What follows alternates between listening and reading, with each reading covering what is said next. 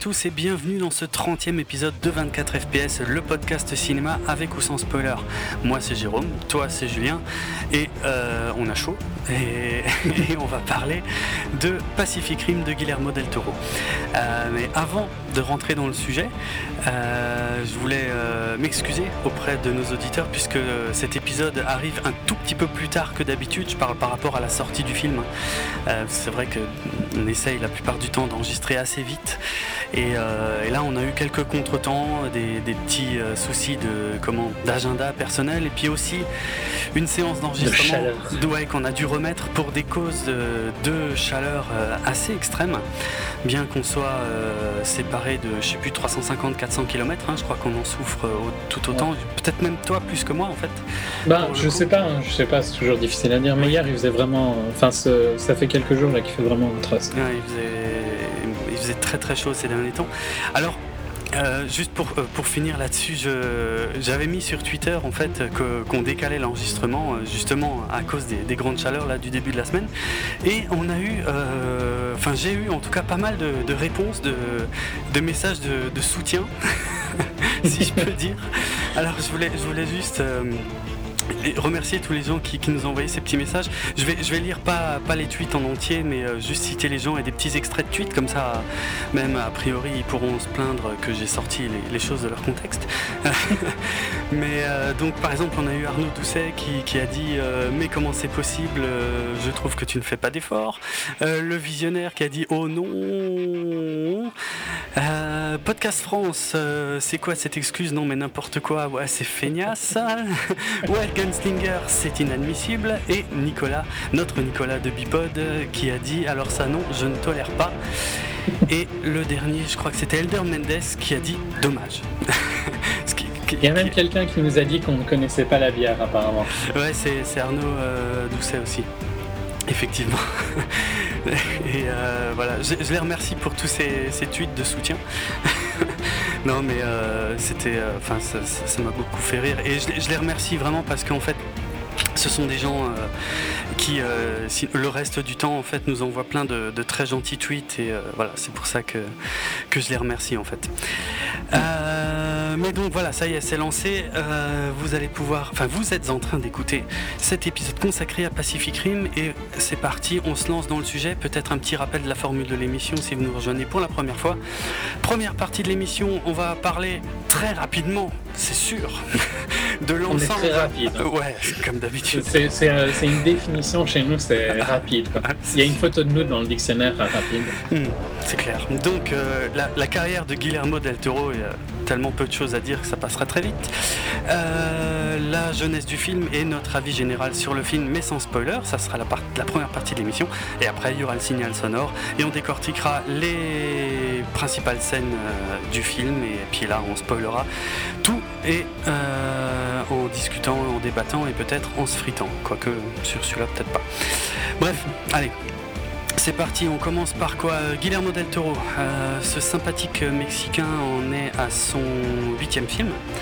Alors on va passer en revue vite fait, comme dit ses premiers, enfin tous les autres films. Euh, il avait réalisé Chronos en 93, une histoire de vampire. Euh, c'est son, c'est son seul film mexicain, enfin tourné au Mexique en tout cas. Je sais pas si ça te dit quelque chose, si tu l'as vu. Non, je le connais, mais je l'ai pas vu, je crois. Je moi, je l'ai vu parce que, bah, avant la sortie de Pacific Rim pour voir, parce que j'avais jamais vu. Bon, je sais qu'il a ses fans, mais euh, honnêtement, je me suis ennuyé. C'est, euh, mais après, quand, si on aime les histoires de vampires un peu, un peu différentes de ce qui se fait, euh, ça, peut être pas mal. C'est vrai qu'il y, a une approche, ouais, différente. Je vais pas trop rentrer dans les détails, mais pourquoi pas? Si on est fan du sujet, ça peut, ça peut être pas mal. Euh, son premier film américain, euh, c'était Mimic en 97, euh, produit par les, les, Weinstein. Et d'ailleurs, il avait eu d'énormes problèmes. Il s'était beaucoup frité avec les Weinstein à l'époque. C'était un film d'horreur. Moi, je l'avais vu en fait à l'époque. Au ciné? Pas au ciné, non. J'avoue, je l'ai vu, je crois, sur Canal. Donc euh, ça devait être à la fin des années 90. Euh, je connaissais évidemment absolument pas Guillermo del Toro. Hein. je, l'avais vu parce que euh, il y avait Mira Sorvino qui, était l'actrice principale du film et je trouvais très jolie. Que a priori je pense que personne sait qui c'est. Mais moi je la trouvais très jolie à l'époque. Et aussi elle est connue quand même. Hein. Ouais, c'est pas... des gros films. Hein. Ouais, quelques-uns, pas, pas, tant que ça. Hein. Ah ouais, non, moins que je pensais. mais son nom euh, est, plus, euh, est plus. Mais son père, euh, Paul Sorvino, était un acteur aussi de, de séries et de films, notamment de séries que, que je regardais quand j'étais gamin. Donc moi, je connaissais le nom depuis vraiment tout gosse. Quoi. Bah, sinon, c'était une histoire d'insectes hein, dans, dans, le métro new-yorkais, d'insectes géants. En gros, hein, vraiment, comme dit, je rentre pas trop dans les détails, mais je crois aujourd'hui ça sortirait directement en vidéo. Hein. Mais c'est. C'est correct, mais c'est générique à mort, quoi. Euh, et puis surtout, ça a un petit peu mal vieilli, euh, mais, euh, mais c'est pas mal. Mais par contre, il n'y a, y a, aucune patte de Guillermo del Toro là-dedans. Si ce n'est que il y a deux choses qui, qui kiffent cet homme-là, c'est les, les, mécanismes, notamment les petits mécanismes d'horlogerie, mais quand on voit son dernier film, les gros mécanismes, ça le branche bien aussi, a priori, et les insectes. Ça, c'est vraiment deux trucs qu'il qui, adore et qu'il aime bien placer dans tous ses films. Et c'est vrai que si on regarde bien, bah, il y en a à peu près dans tous ses films, soit l'un, soit l'autre, soit les deux. Donc voilà Mimic, euh, pourquoi pas. Il y a eu deux suites euh, en direct ou DVD où euh, il avait rien à voir dedans. Bon, je sais pas, toi ça te dit quelque chose? Les, suites, non, je les ai pas vues. Je l'avais vu, bah, c'est bon, sans plus, quoi, tu vois. Ça, pas, ça se laisse regarder, mais c'est clair. Ça a pris quand même bien. ça, on voit bien que ça a 15 ans, quoi. Ouais, clairement. Moi, je l'avais vu à l'époque, mais j'en avais absolument aucun souvenir. Je l'ai revu et ça passe, mais ouais, sans plus, quoi. Euh, là où Guillermo s'est fait remarquer vraiment euh, pour la première fois, c'est avec euh, L'échine du diable en 2001, qui était une coproduction espagnole et mexicaine. Et d'ailleurs, il faut noter que à cette époque-là, en 98, en fait, Guillermo del Toro a, quitté le Mexique pour aller s'installer aux États-Unis pour une raison qui, peut paraître surprenante. Je sais pas si tu connais cet épisode de sa non. Bah, c'est vraiment, ça fait, c'est bizarre. Hein. C'est c'est tout simplement, je crois, en 98, son père a été kidnappé en fait. Euh, parce que, bah, suite, comme dit, au fait qu'il ait déjà fait deux films, je passe hein, aussi volontairement sur les courts-métrages qu'il avait fait avant, sur la société d'effets spéciaux qu'il avait monté. C'est quelqu'un qui était très impliqué là-dedans. C'est pour ça qu'il y en a à peu près toujours dans tous ses films. Il aime beaucoup ça, les effets spéciaux, les films de genre et tout. Et euh, bref, euh, au Mexique, il y a beaucoup d'enlèvements et en fait, bah, je pense qu'il y a des gens qui croyaient qu'il était riche et qui ont enlevé son père. Ça a été un vrai trauma euh, pour lui, compréhensible, hein, je pense. Et euh, en 98, il s'est barré euh, avec a priori toute sa famille. ils ont migré aux États-Unis. Hmm. mais bref, donc ouais, les Chines du diable en 2001. bah alors, là, je l'ai vu que tout récemment. J'en avais beaucoup entendu parler à l'époque. Hein, il était quand même produit par Pedro Almodovar, ce qui avait bien aidé à pousser le film à l'époque. Et euh, bah, c'est une histoire, euh, ça se passe dans un orphelinat pendant la, la, guerre, euh, la guerre d'Espagne, la guerre, civile. Ouais. Et ça s'est mélangé avec une, une, histoire de fantômes et tout. C'est, c'est vraiment pas mal. C'est vraiment pas mal. C'est dans le genre histoire de fantômes et, et à la fois film un peu historique. Je trouve que le mélange est plutôt bien réussi. Tu as eu l'occasion de le voir ou? Non, je ne l'ai jamais vu lui. Je sais bien que c'est considéré comme un de ses meilleurs, mais. Ouais, ouais. C'est pas mal. Après, moi, euh, peut-être autant dire tout de suite, hein, moi je suis pas un immense fan de, de Guillermo del Toro. Hein, euh, je... Maintenant que j'ai vu tous ses films, je, les ai à peu près tous bien aimés à peu près. Euh, mais voilà, il n'y a aucun film par contre que je considère comme un film de chevet, quoi. Mais bon, celui-là, celui-là, il y, a, clairement quelque chose de, personnel. Euh, et euh, ouais, je, trouve que l'approche est vraiment sympa, quoi. Un côté euh, film d'horreur un peu old school. C'est pas vraiment un film d'horreur. Enfin, c'est ouais, à la frontière entre histoire et horreur. Pas mal, pas mal. mais son premier gros film hollywoodien, c'était Blade 2 en 2002 donc euh, la suite des aventures du, du Durniambule, comme il l'appelle dans, le, dans les versions françaises. Euh, personnage Marvel, hein, Blade. Le euh, Dampire en, en, original. Ah, le Dampire, c'est. Ouais. Ah ouais, j'avais jamais su. D'accord. Pas mal, pas mal. Alors, Autant le dire franchement, je suis pas du tout, du tout, du tout fan de Blade 2. Et je sais que c'est. Il y, a beaucoup de gens qui sont fans de Del Toro et qui vénèrent Blade 2 et je j'arrive pas à comprendre pourquoi. Là, je ça fait partie des films que j'ai rematé aussi récemment. Euh, c'est la troisième fois que je le vois et c'est la troisième fois que je me demande ce qu'on trouve à ce film. Quoi. Je, je comprends pas. Moi, je, je les ai vus euh, à une époque, tu vois, où j'analysais moins le. J'en garde pas un mauvais souvenir de Blade 1, Blade 2. Je les mélange un peu, hein, pour être franc. D'accord. Mais euh, je suis pas méga fan de Wesley Snipes et de son style de, jeu d'acteur, tu vois, où il se prend, il se ah, prend super au sérieux. Quoi. Très, très poseur, hein. surtout dans les. Euh, je sais plus, on, ouais, on disait que Hugh Jackman était un peu comme ça, c'est un peu le même, euh, la même critique que je ferais. Ouais. Euh, en pire pour Wesley Snipes. je bah, trouve. Hein. Après. Peut-être que le personnage s'y prête plus. Ouais, ouais, c'est clair. Oh, moi, pour être franc, j'adore Blade 1. Et, c'est peut-être pour ça que j'ai du mal avec Blade 2. C'est que je, je vénère tellement Blade 1 et, et je retrouve rien de ce que j'aime de Blade 1 dans le 2. Et c'est peut-être pour ça que j'ai du mal à comprendre pourquoi il, mm. il est aussi bien vu. Quoi. Parce que pour moi, franchement, un Blade 2, ça commence par 15-20 minutes de baston. Puis ensuite, t'as quoi 5 minutes où euh, ils discutent, ils mettent la situation en place. Voilà, les vampires, euh, salut Blade, on a besoin de toi parce qu'il y a une menace encore plus grande. Après, t'as une heure quasiment non-stop de baston de nouveau sans que le scénario bouge. Et on arrive à 1h20 de film, là il y a tous les twists, révélations, machin. Et après on a de nouveau 40 minutes d'action, action, action. Et je m'emmerde moi pendant ce film quoi. Il y a quasiment pas de de comment il n'y a pas assez de scénar pour que je trouve ce film intéressant et, euh, mais bon bref on va pas faire tout mm. sur euh, mais, mais par contre Blade 1 euh, moi j'aime bien souligner le fait que c'est un film qui est sorti en 98 qui était pour moi précurseur de ce qu'allait ah ouais ouais ben en fait avant les la vague des films de super-héros qui a commencé en 2000 avec avec X-Men et 2001 avec Spider-Man et avant Matrix qui était en 99 et il a il a un peu des deux tu vois. Il a l'ambition visuelle de Matrix bien sûr avec des effets malheureusement pas, pas toujours aussi bien réussis, mais... Euh... On peut dire Matrix, quand il est sorti, c'était quand même... Ouais, ça, ça. Il n'y avait rien d'autre euh, équivalent. Ouais. non, c'est clair, ça défonçait tout. Mais franchement, dans le premier Blade, il y a des trucs qui, qui ressemblent à, Matrix et que beaucoup de monde a oublié, à mon avis. Et l'histoire est géniale, le méchant est génial. Euh, enfin, moi, j'adore, j'adore. Franchement, je m'en lasse pas. Euh, contrairement aux 3. Le 3, bon, ça. Si tu remarques, j'ai dit que j'aimais bien le 1 et le 2. Hein. Ouais, ouais, non, mais je crois qu'il faut même pas en parler, en fait, c'est ce qu'il y a de mieux à faire. Enfin bref, on va pas rester plus longtemps sur Blade, mais euh, Blade 2, pour être clair, c'est pas un mauvais film, mais moi, j'accroche pas. Voilà. Mm. Et euh, ah si, ce qui me fait beaucoup marrer, par contre, c'est les, les, interactions entre Blade et le personnage de Ron Perlman. Euh, qui sont très drôles, parce qu'ils n'arrêtent pas de se chercher. Et, euh... Qui est un acteur qu'il aime assez bien, parce que c'est sa, c'est sa cinquième participation euh, ouais, ouais, ouais. Ron Perlman, effectivement, a, participé à 5 films sur les 8 euh, qu'a réalisé Guillermo del Toro. Il était déjà dans le tout premier, dans Chronos, qui était pourtant un film mexicain. Il était déjà dedans. Euh, en fait, c'est simple, il est dans, tous les films, sauf, euh, sauf les deux films sur la guerre civile espagnole et Mimic. C'est les trois seuls films où il n'y a pas Ron Perlman.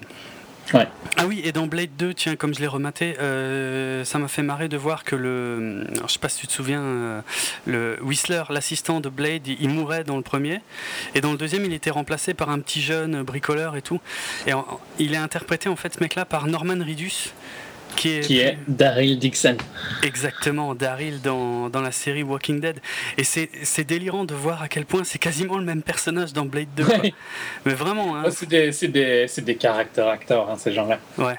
Ouais, c'est clair. C'est juste qu'il est devenu connu euh, dans Walking Dead, mais à mon avis, il faisait ce rôle-là depuis 15 ans. C'est possible. Il avait déjà un petit rôle aussi dans, dans Mimic, d'ailleurs, mais une scène, une seule scène. Assez dégueu, d'ailleurs, mais une scène. Mais euh, là, il a un rôle beaucoup plus important dans Blade 2, et c'est marrant, parce que voilà, le film, tu l'as déjà vu et tout, et puis tu le revois, tu te rends compte que c'est quelqu'un que t'aimes bien, hein, et tu le connaissais pas avant. Euh, c'est marrant, hein, parfois, de revoir des des plus vieilles séries, tu vois, où, euh, ou des plus vieux films, tu revois tout plein de gens, genre j'ai re-regardé Véronica Mars il n'y a pas longtemps, je sais, j'adore Véronica Mars. Mm. Euh, et le nombre de guest stars qui sont devenus des gens plus connus dans d'autres séries et tout ça, c'est hallucinant. Quoi. Bon, par contre, il y a aussi des guest stars pourris que j'avais pas remarqué au premier visionnage, notamment Paris Hilton. J'étais choqué. Quoi. Excellent. Pour, on va revenir sur euh, Ouais. son suivant qui est peut-être le. Je sais pas si c'est un de ses plus gros succès, mais à mon avis pas en chiffres, tu vois, mais je pense que c'est un des films qu'il a fait un peu plus euh, connaître sur son nom à lui, quoi. Ouais, clairement, clairement, parce que ouais, Blade 2 après c'était voilà, c'était c'était une franchise qu'il avait pas créée. Voilà, Ouais. exact. Mais avec Hellboy en 2004, euh, donc là, la vague des films de super-héros avait démarré. euh, et lui, il vient avec un produit différent. Ouais. Et, et c'est vrai que. Alors, les, les deux Hellboy, hein, pour être franc, c'est les deux seuls films de Del Toro que j'ai pas eu le temps de revoir là, euh, Ah, dernièrement. oui, mais tu les as vus. Mais je les ai vus, ouais, ouais, je les ai vus. Ok, ok. Mais euh, bah, le premier, le premier est génial, hein, je, je l'aime Ouais, beaucoup. oui, excellent. Je trouve qu'il est. Deuxième déjà un peu moins, je trouve. hein, mais c'est plus Del Toro, hein, il me semble, euh, qui a fait le deuxième. Ah si si. Ouais. Ah si si carrément. Mais alors, il y a un troisième ou quoi? Qu'il aurait pas. Non, non. euh, Non, non. Au contraire, les, les fans euh, réclament un troisième, mais pour l'instant, ça a l'air d'être pas évident euh, pour que ça se fasse. J'ai moins aimé le deuxième. euh, Ben, Pas que ce soit mauvais, tu vois, mais il y avait plus ce côté vraiment fun d'Hellboy qui, qui amenait quelque chose de frais à un moment. Ben, ce que j'adore, moi, dans le premier Hellboy, c'est qu'il y, a- il y a un parti pris, il y a un point de vue qui est, qui est super original pour ce type de film. C'est que le personnage principal, c'est pas Hellboy. Enfin, bien sûr, c'est Hellboy, mais, mais je parle du point de vue, hein, du point de vue du Mhm. spectateur. Euh, on suit, en fait, un, si ma mémoire est bonne, un jeune agent euh, qui intègre le BPRD, donc le Bureau of Paranormal Research and Defense. Euh, oui, voilà, c'est un, un- un jeune agent du FBI. Et en fait, c'est par ses yeux à lui et par son personnage à lui qu'- qu'on découvre en fait tout le BPRD, qu'on apprend à connaître Hellboy, parce que tout ça e- e- existe déjà en fait. Tu vois, le film Ouais. nous raconte pas la création de tout ça. Et il, il a évité Ce comme qui, ça. était, ce qui est très rare, hein, Mais de c'est clair. pas faire une origin story. Exactement. Euh, euh, Enfin, je sais pas combien de fois on aura dit le terme origin story dans les 24 FPS, mais ça doit être énorme. hein. Ouais, c'est vrai. c'est vrai. Non, non, mais moi, c'est une des choses que je préfère dans le premier Hellboy, c'est justement cette histoire de point de vue.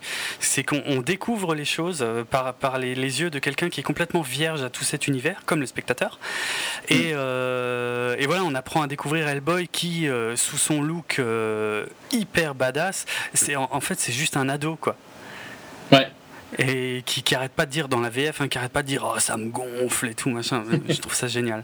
Et qui a des réactions d'ado, des crises d'ado et tout machin, alors qu'il a un physique euh, ouais, tr- très très impressionnant et en complet décalage quoi. Ouais, j'aime beaucoup euh, le premier Hellboy vraiment. hein. J'ai jamais lu les comics. Je dis pas que le, le mauvais. Ouais, moi non plus. Je dis pas que le deuxième est mauvais, hein, juste que je trouve que ce côté vraiment surprise de découvrir l'univers, qui faisait une des, qui était une- un des gros points forts pour moi du film, bah Ouais, dans le clair. 2 tu l'as beaucoup moins quoi. Ah mais clairement. Mais je, je conseille de toute façon de regarder les deux quand même. hein. Ouais, ouais.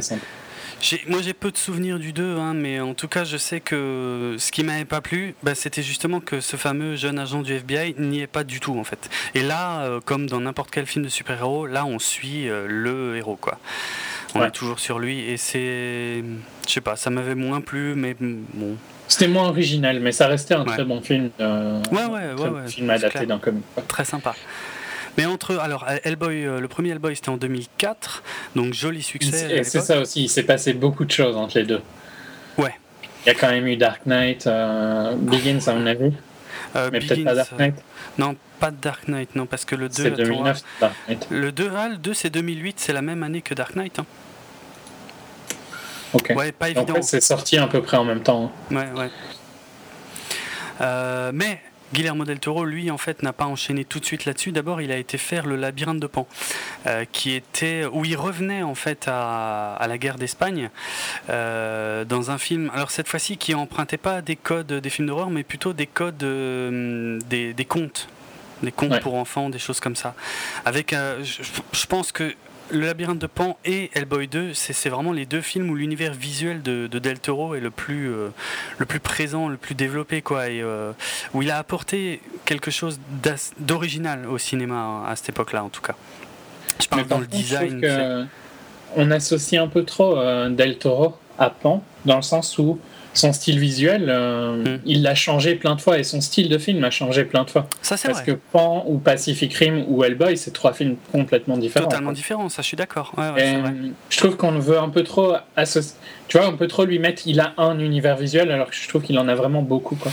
Non, non, ouais, ça, là, là, je te rejoins totalement. hein. C'est quelque chose que j'aurais dit à un moment ou à un autre, effectivement. Mais, mais il s'est vraiment, vraiment fait remarquer avec le Ouais, labyrinthe de Pan. et c'était un, un succès critique énorme. Que moi, je trouve. Enfin, je suis pas méga fan du labyrinthe de Pan. Il a, il a un score énorme sur Rotten de quasiment Ah ouais 100%, hein, Oh putain, c'est trop. 96%. C'est trop. Euh, Et je sais bien qu'il est adoré par énormément de critiques, mais moi j'ai pas accroché. Mais c'est peut-être un peu trop. J'ai jamais été un grand fan des films d'horreur, donc euh, il y a quand même des. Même si c'est de la dark fantasy plus que horreur, il y a quand même Oui. des points où il cherche à te faire peur. Il y a- y des codes, J'accroche pas. quoi. Ouais, ouais, c'est clair. Non, mais euh, moi, pour être franc, Je juge pareil. pas vraiment le film, tu vois, parce que c'est pas. Je crois pas qu'il était dirigé vers moi, quoi. Ah, c'est possible, ouais. ouais. Bah, en tout cas, euh, moi, moi, pour être franc, c'est un peu comme toi. hein. Moi, je trouve que c'est un beau film, c'est un bon film, mais ça m'a pas euh, franchement transporté, quoi. Mais je J'aurais reconnais. pas envie de le revoir, là, tu vois, dans une semaine. Quoi. pareil, pareil. Bon, moi, je l'ai vu il y a une semaine. donc- mais, et d'ailleurs, je l'ai vu pour, pour la première fois il y a une semaine. Donc voilà, vous pouvez Ah, m'insulter euh, sur Twitter si vous voulez. Je l'avais vu à l'époque au ciné, c'était il y a- quoi, il y a 7-8 ans, non, maintenant? Peut-être un peu C'était en 2006, donc c'était il y a 7 ans. Ouais. Ouais.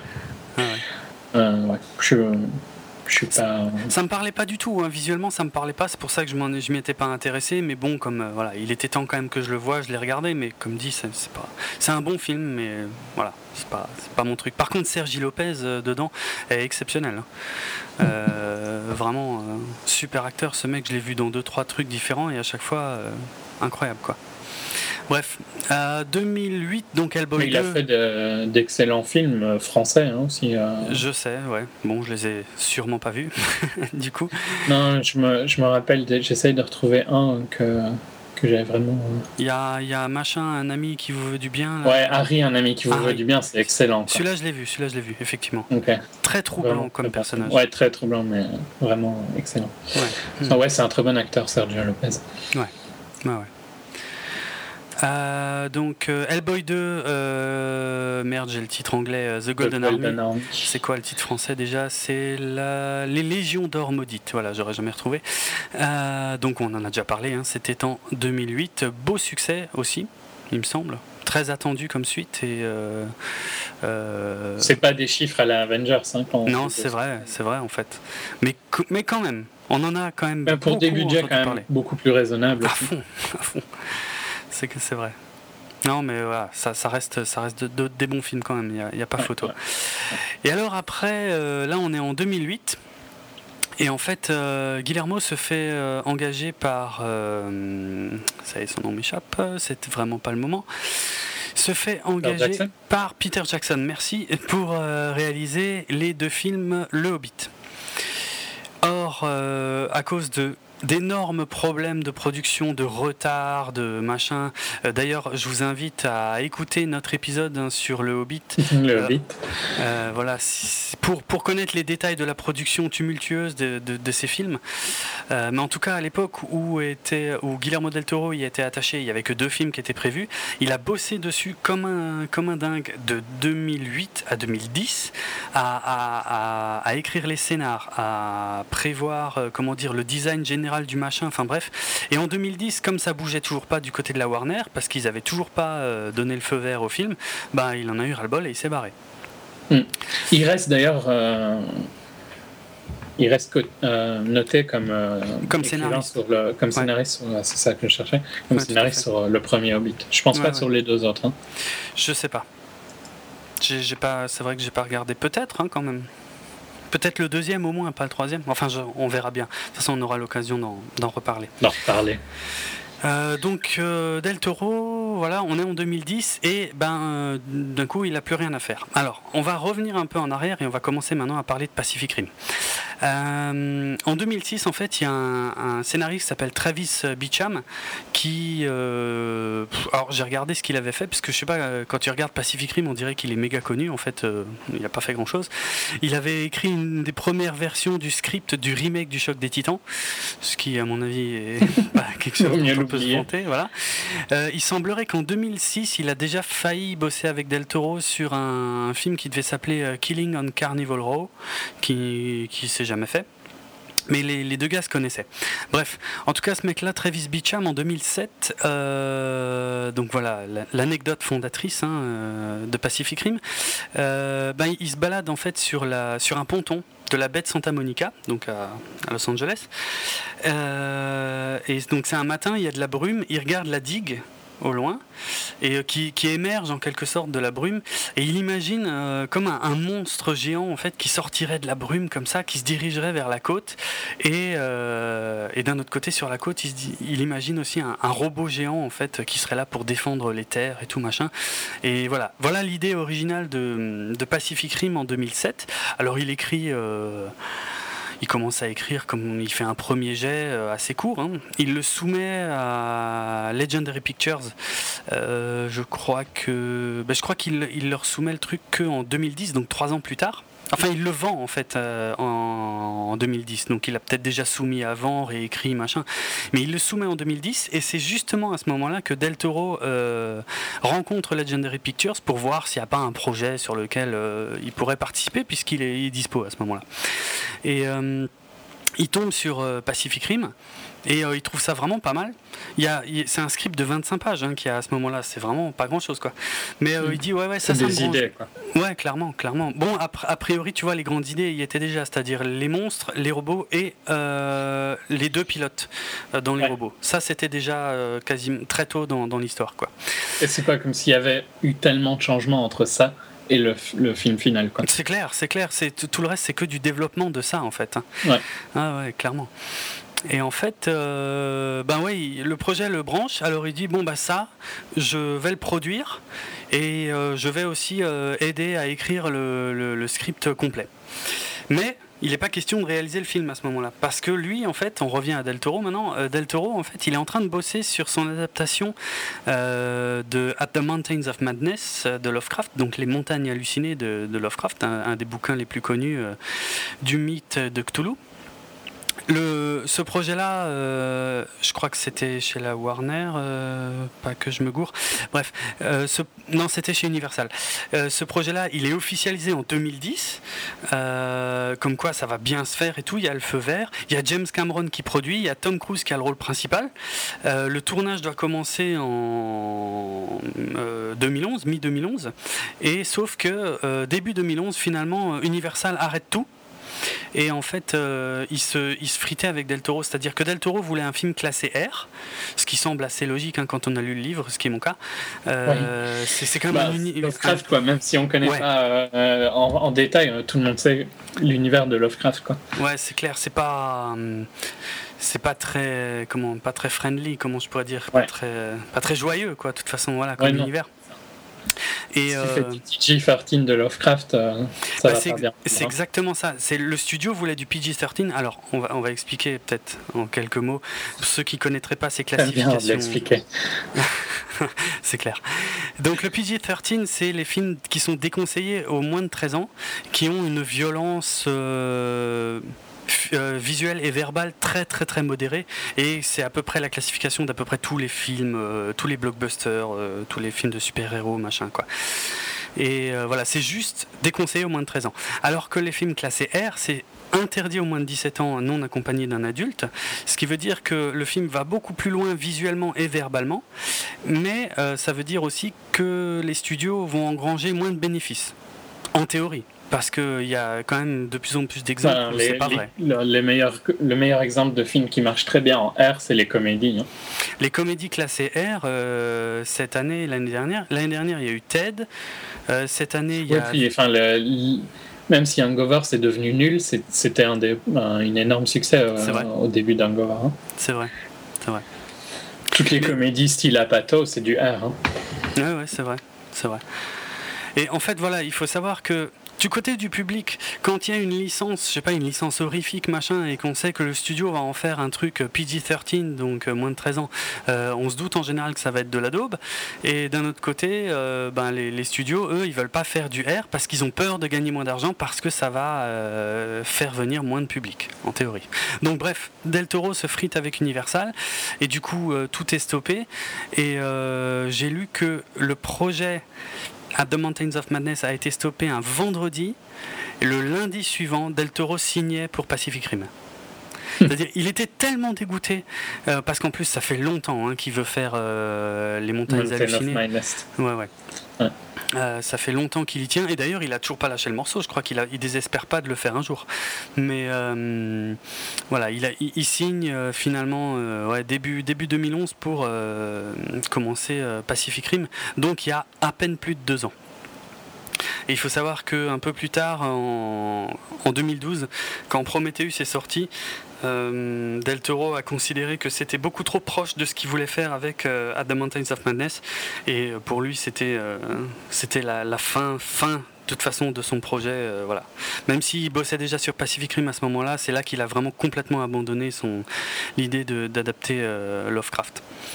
Et c'est vrai que ouais, quand tu regardes Prometheus, il y a, enfin Prometheus, il y a quelques points communs, mais ça oui, être complètement différent en même temps. C'est clair, c'est clair. C'est vrai que c'est l'histoire d'une bande d'explorateurs qui découvrent des cités. Euh, euh, voilà, de, trucs extraordinaires et tout machin. Mais après, le, ouais, le pitch de départ est assez similaire, mais y a, ouais, je trouve aussi qu'il y a moyen de faire quelque chose de totalement différent. Mais bon, bref, Guillermo, euh, il voulait plus entendre parler de toute façon à ce moment-là. Je pense qu'il il était content presque d'avoir une raison de, de, laisser tomber pour de bon.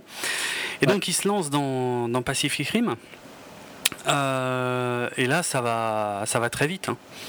Ouais, c'est euh, un des, un des films euh, hollywoodiens qui a été le plus vite. c'est clair. Dans, de mémoire récente. C'est clair, c'est clair. C'est un tournage, une production, un tournage très rapide. alors. Euh, ce qu'on peut relever euh, avant de passer au casting, euh, c'est évidemment les influences que, que, Del Toro a souhaité injecter dans, Pacific Rim. Alors d'un côté, il y a les robots.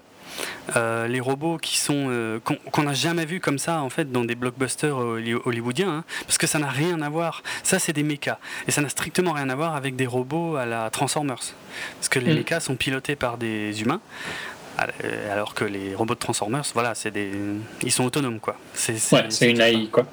Clairement. Euh, et, les mechas, c'est plus quelque chose de, très typique de l'animation la, de japonaise. Ouais, clairement. clairement. Et il y a, déjà eu des œuvres sublimes hein, euh, dans ce domaine-là au, Japon. Je pense notamment à des choses comme Macross, Evangelion. Evangelion, c'est vraiment incroyable, c'est exceptionnel. Mais des, choses plus, plus vieilles, hein, c'est très vieux. Hein. Il y a des choses comme euh, les Grandizer, Mazinger. Tous les Godzilla.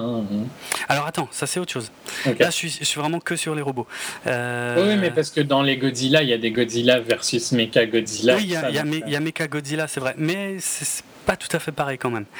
Euh, qu'est-ce que je disais? Ouais, les Grandizer, Mazinger. Grandizer qui est connu sous le nom de Goldorak chez nous, c'est le même principe quoi. Bref.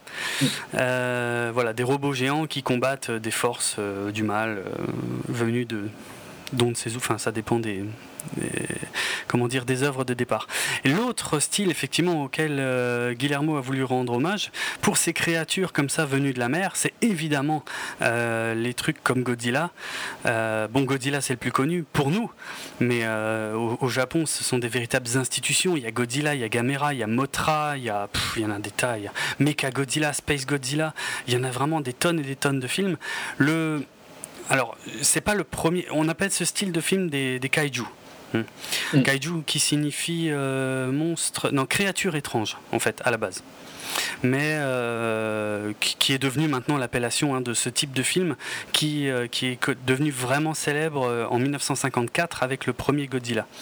Qui a priori n'était pas le premier film peut-être de Kaiju, mais en tout cas c'était le premier connu quoi.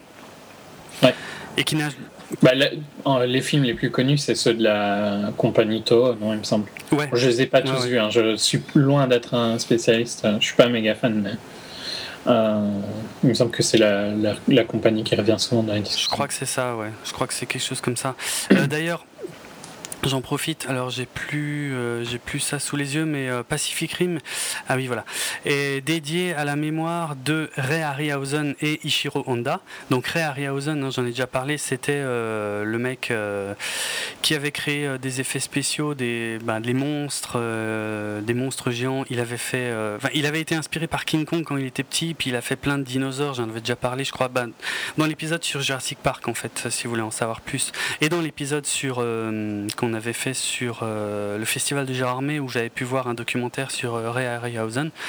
Ça paraît effectivement assez logique que Pacific Rim contienne un hommage à, cet homme-là. Et l'autre, en fait, euh, donc Ishiro Honda, c'est un réalisateur japonais qui a réalisé ben, notamment le premier Godzilla et puis divers films du style kaiju et tokusatsu. Les tokusatsu, c'est les films avec les comment? Je peux dire ça. Euh... Les c'est avec les, les, équipes de super-héros, tu sais, j'ai pas envie de dire. Style euh, Power Rangers, voilà, c'est ça que tu voulais pas dire. C'est ça que je voulais pas dire, mais c'est ça, voilà, pour faire moi qui l'ai dit. Voilà. Parce que c'est pareil, hein, euh, c'est un style qui est très ancien au Japon, qui est bien avant les Power Rangers. Bref, euh, donc, Mais c'est le plus facile, tu vois. Si tu disais Ultraman, quoi, ça, ça parle moins que Power Rangers. On comprend ce que ça veut dire. Tout à fait. Donc, euh, donc voilà, dans Pacific Rim, en fait, les monstres géants s'appellent des kaiju, tout simplement. Parce que là, on ne peut pas faire euh, hommage plus direct hein. euh, des kaiju. Alors, par contre, ils ont essayé de pas trop reprendre le style visuel. Hein. Je crois, aussi bien pour les robots que pour les kaiju. Alors, les robots, ils les appellent des Jäger. Donc, c'est un mot allemand qui signifie chasseur. Euh, ils ont créé des centaines de designs, aussi bien pour les robots que pour les, les kaiju, et ils les éliminaient au fur et à mesure de la production pour n'en retenir que quelques-uns, que, que, ceux qu'on voit dans le film en fait. Quoi. Il mm. faut savoir qu'ils en ont fait des centaines et des centaines. Et Guillermo del Toro leur avait vraiment demandé de ne pas s'inspirer de choses, euh, de pas faire des hommages trop flagrants en fait, d'essayer de faire quand même des trucs originaux. Ouais. Et euh, je trouve que ça, ça rend bien, hein. ils sont... Ah ouais, c'est excellent, ça, ça j'ai adoré, c'est clair. C'est clair. Euh, de toute façon, on y reviendra peut-être un petit peu. Mm. Euh, qu'est-ce que je peux dire encore euh, il voulait pas, Guillermo del Toro voulait pas que le film soit tourné en 3D ou converti en 3D. Il voulait vraiment pas en entendre parler et finalement il a changé d'avis. Il a, il a autorisé que le film, enfin il a autorisé. En même temps, je pense que Warner a dû bien pousser. enfin, pour le coup, c'est pas Warner. Warner fait que distribuer, c'est Legendary, je pense euh, plutôt qui a dû bien pousser. Il a fini par accepter que le film soit converti en 3D, mais il faut savoir que euh, il a été tellement exigeant que la conversion a pris jusqu'à 40 semaines de plus que, que la moyenne la conversion fait, typique, Ouais, c'est clair. Donc il a vraiment vraiment voulu qu'il y ait un niveau de qualité hyper euh, hyper élevé quoi. Et pour une fois, enfin moi par par erreur, tu vois, hein, hmm. j'ai été le voir en 3D parce que j'ai oublié de regarder avant de et quand bon, j'étais au ciné, tu vois. Ben, hmm. j'ai vu dans comme je le pouvais. Quoi. C'est trop tard. Euh, ben, ça va, je trouve. Ça allait. Je te crois sur parole, je sais pas, moi je l'ai vu en 2D. Ah oui, tu l'as vu en 2D, euh, ok. Je croyais que tu l'avais vu en 3D aussi. Non, non. Enfin, c'était pas le pire, quoi, tu vois. Je le conseillerais quand même en 2D, parce que c'est toujours mieux que de la 3D, mais, mais c'était pas. Ça se prêtait assez bien. Ouais, ça doit être pas mal quand même. Au niveau échelle, il y a de avoir quelques trucs sympas, j'imagine. Hmm. Ouais. Et puis les, les changements, tu vois, de Enfin, on en parlera dans les spoilers, mais tu vois, les, les passages un peu euh, bizarres entre ah, bleu et tout ça rendent ah, ouais, ouais. Les, les ponts neuronaux, euh, neuronaux je sais pas quoi. Ouais, ok. Ouais, ok. Oui, effectivement. J'avais pas pensé à ça. Ok, un mot sur le casting? Ouais. Donc, euh, bah, c'est pas des pas des acteurs méga connus, hein. c'est des acteurs de série principalement ou bien des acteurs de second rôle. Donc, Hmm. Ben, l'acteur principal, c'est euh, Charlie Hunnam, euh, qui est principalement connu pour euh, jouer Jax dans Sons of Anarchy, donc une série hmm. sur FX. Apparemment, il était aussi dans Les Fils de l'Homme d'Alfonso Cuaron, et il faut savoir que Alfonso Cuaron et Guillermo del Toro se connaissent très bien. Et, aussi Inaritu, qui ont d'ailleurs aidé dans le montage du film. De Pacific Rim. Je sais pas si tu avais lu. Non. Inaritu et euh, Quaron ont, ont, un peu aidé euh, Del Toro à finir le montage de Pacific Rim pour Ah, retirer un peu de contenu. Euh, Ah oui, si, ça je l'avais lu, effectivement, ils ont, ils ont sorti euh, peut-être, je crois, peut-être une bonne demi-heure un quart d'heure, ouais, un truc comme Ouais. ça, un quart d'heure, Mm. demi-heure. C'est vrai. Euh, ouais, donc euh, ben, Charlie euh, Hunnam, pas très connu, mais il est très bien dans Sons of Anarchy. Euh. Ouais, bah moi je le connaissais pas, mais je l'ai adoré hein, dans Pacific Rim. Ouais, vraiment il très bien. excellent, excellent personnage principal. Il a complètement les épaules pour, euh, je trouve. Ouais. Et, Il euh, a ce look un peu euh, rebelle. euh. Ouais. Enfin, tu ouais. vois qu'il va super bien avec Sons of Anarchy aussi, où euh, c'est un Mm. gang de bikers, quoi. Donc euh, tu l'imagines parfaitement là-dedans. Effectivement, effectivement. Mais euh, c'est Euh, bien, on a, on a évité l'acteur complètement insipide ou lisse ou. euh, Ouais, non, Tu vois, non, non, voilà. il est plutôt même à l'opposé, quoi. Ah complètement, complètement, ouais, c'est clair. Non, j'ai adoré. L'acteur probablement le plus connu du film, c'est Idris Elba, donc Ouais. euh, qui, Alors, faut qui est dans Thor. Ouais, il a fait Ouais, plein de trucs hein, ces derniers temps. Attends, Idris Elba, euh, les trucs les plus connus, c'était quoi euh, Bon, 28 Prometheus. semaines, 28 semaines plus tard, je me Ouais. souviens pas qui était dedans. American Gangster, je le connaissais pas encore, donc je l'avais pas remarqué. Rock'n'Rolla, le film de Guy Ritchie, est génial à voir. Euh, The Losers, bon ça c'est pas très connu, mais c'était une adaptation de comics et c'est un scénar qui ressemble euh, comme de gouttes d'eau à celui de hum, l'agence Tourisque, mais j'ai adoré. Thor, effectivement, il était dans Thor, dans Ghost Rider 2 et dans Prometheus, donc euh, ces derniers temps, euh, des grosses, grosses, grosses productions pour Idris Elba. Euh, Très son bon rôle, acteur. hein. Ouais, ouais, j'adore aussi. Hein. Ce que Avec- je disais. Nom de personnage énorme, quoi, je trouve, pour son rôle.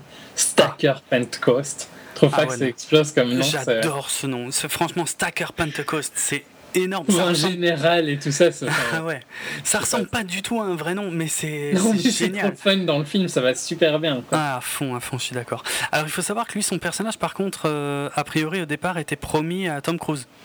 Et euh, Tom Cruise a pas pu J'ai j'ai participer. vraiment du mal à imaginer Tom Cruise dans ce rôle-là. hein. Ouais, ça aurait été complètement différent. Je suis Ouais, d'accord. parce qu'il a une stature énorme. euh, Bon, il joue à une dalle dans Thor qui est énorme. Ouais. Euh, et là, il a, il a vraiment des épaules larges et tout ça. À fond, à fond. il est, il, il est au-dessus des autres, quoi. Dans son Ah, attitude, dans son totalement. rôle, dans son tout est Tout. tout, est parfait. Tout, tout, Tout, en étant très, euh, tout en étant proche et pas euh, arrogant, hein.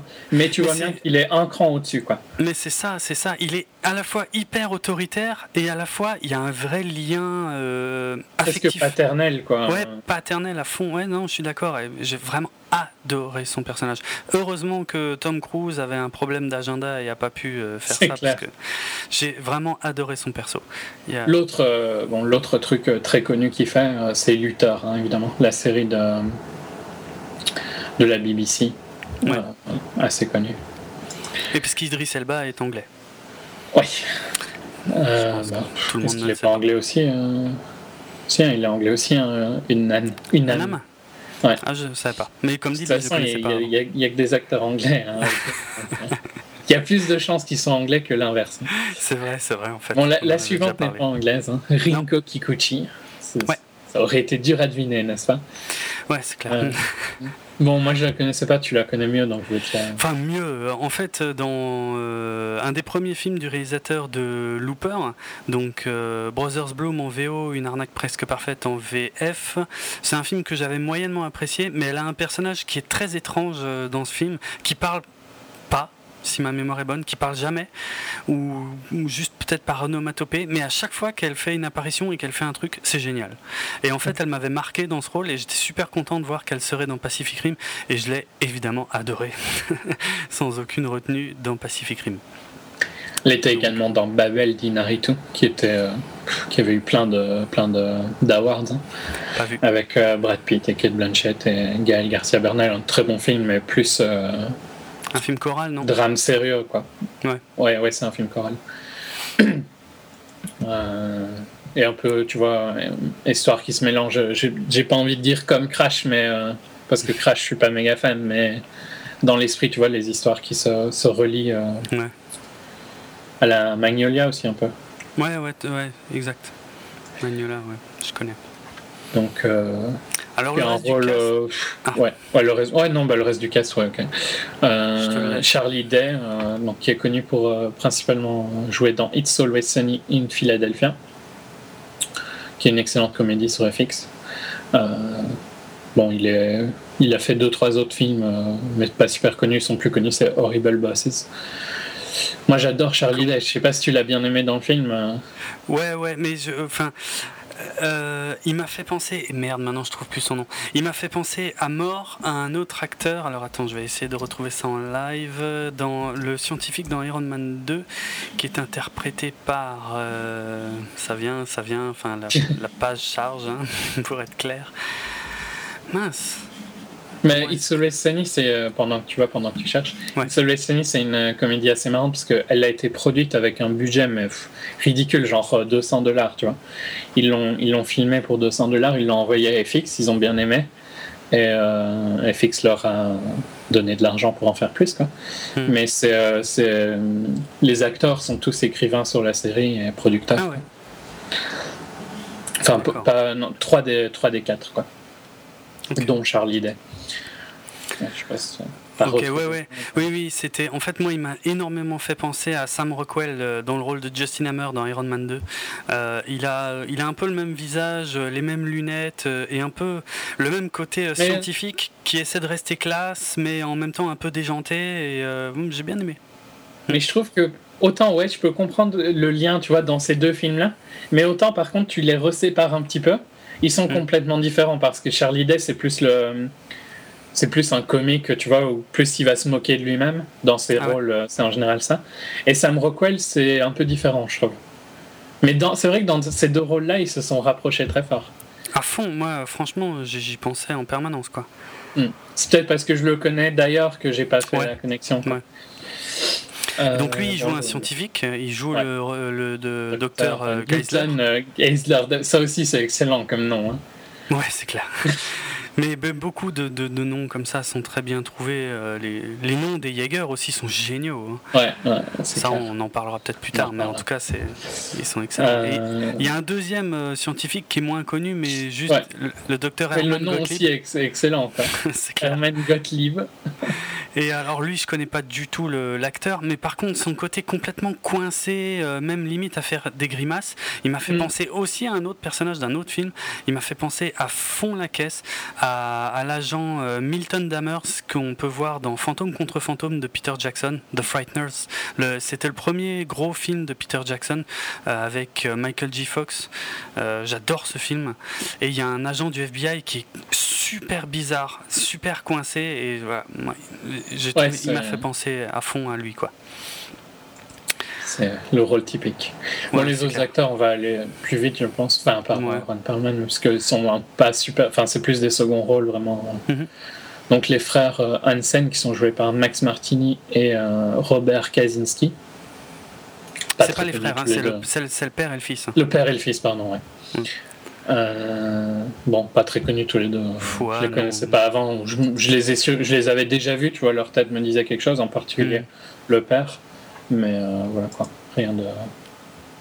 Bon, Ron Perlman qui joue euh, Hannibal Cho, ça aussi c'est énorme. c'est clair. Et en plus, quand il explique pourquoi il a choisi son nom, quoi, c'est aussi énorme, je trouve. C'est clair. C'est ouais, c'est n'importe quoi. De toute façon, tout ce personnage est n'importe quoi. Il est, il est tellement too much lui que. Mais il va trop bien avec le physique de Ron Perlman aussi, quoi. Ouais, c'est clair, c'est vrai, c'est vrai voilà, c'est vraiment, c'est vraiment un personnage secondaire, mais qui a. Mais qui est super important parce qu'il il apporte vraiment quelque chose de. Un peu de légèreté à des moments un peu d'humour bah, Les deux scientifiques et euh, Ron Perlman euh, apportent vraiment de l'humour au film en fait. que les, les, autres euh, en ont beaucoup moins. Ouais. Mais, sans, mais... sans qu'ils soient gênants, tu vois, c'est pas comme s'ils étaient froids, mais ils sont plus dans le sérieux de la situation, alors que Perlman a un personnage qui, est, qui permet. Ouais. Euh, bon, le, le, rôle du frère de, euh, de Riley, donc, qui est joué par euh, Charlie, est joué par Diego Clatton-Off. je le connaissais pas avant. je crois que lui, il me disait rien du tout. Mhm.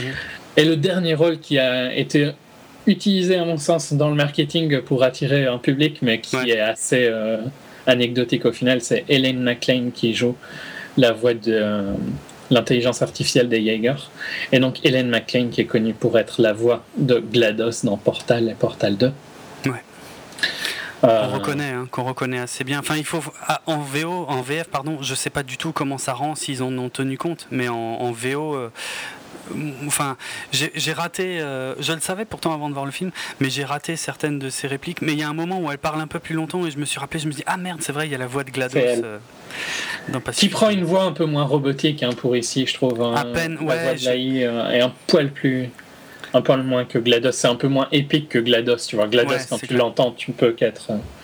Et je conseille largement d'écouter les deux chansons de Jonathan Coulton chantées par, par Helen McLean. Hmm. Still Alive et Want You Gone, qui sont excellentes, et de jouer au jeu hein, par, par la même occasion. Ouais, c'est des grands jeux.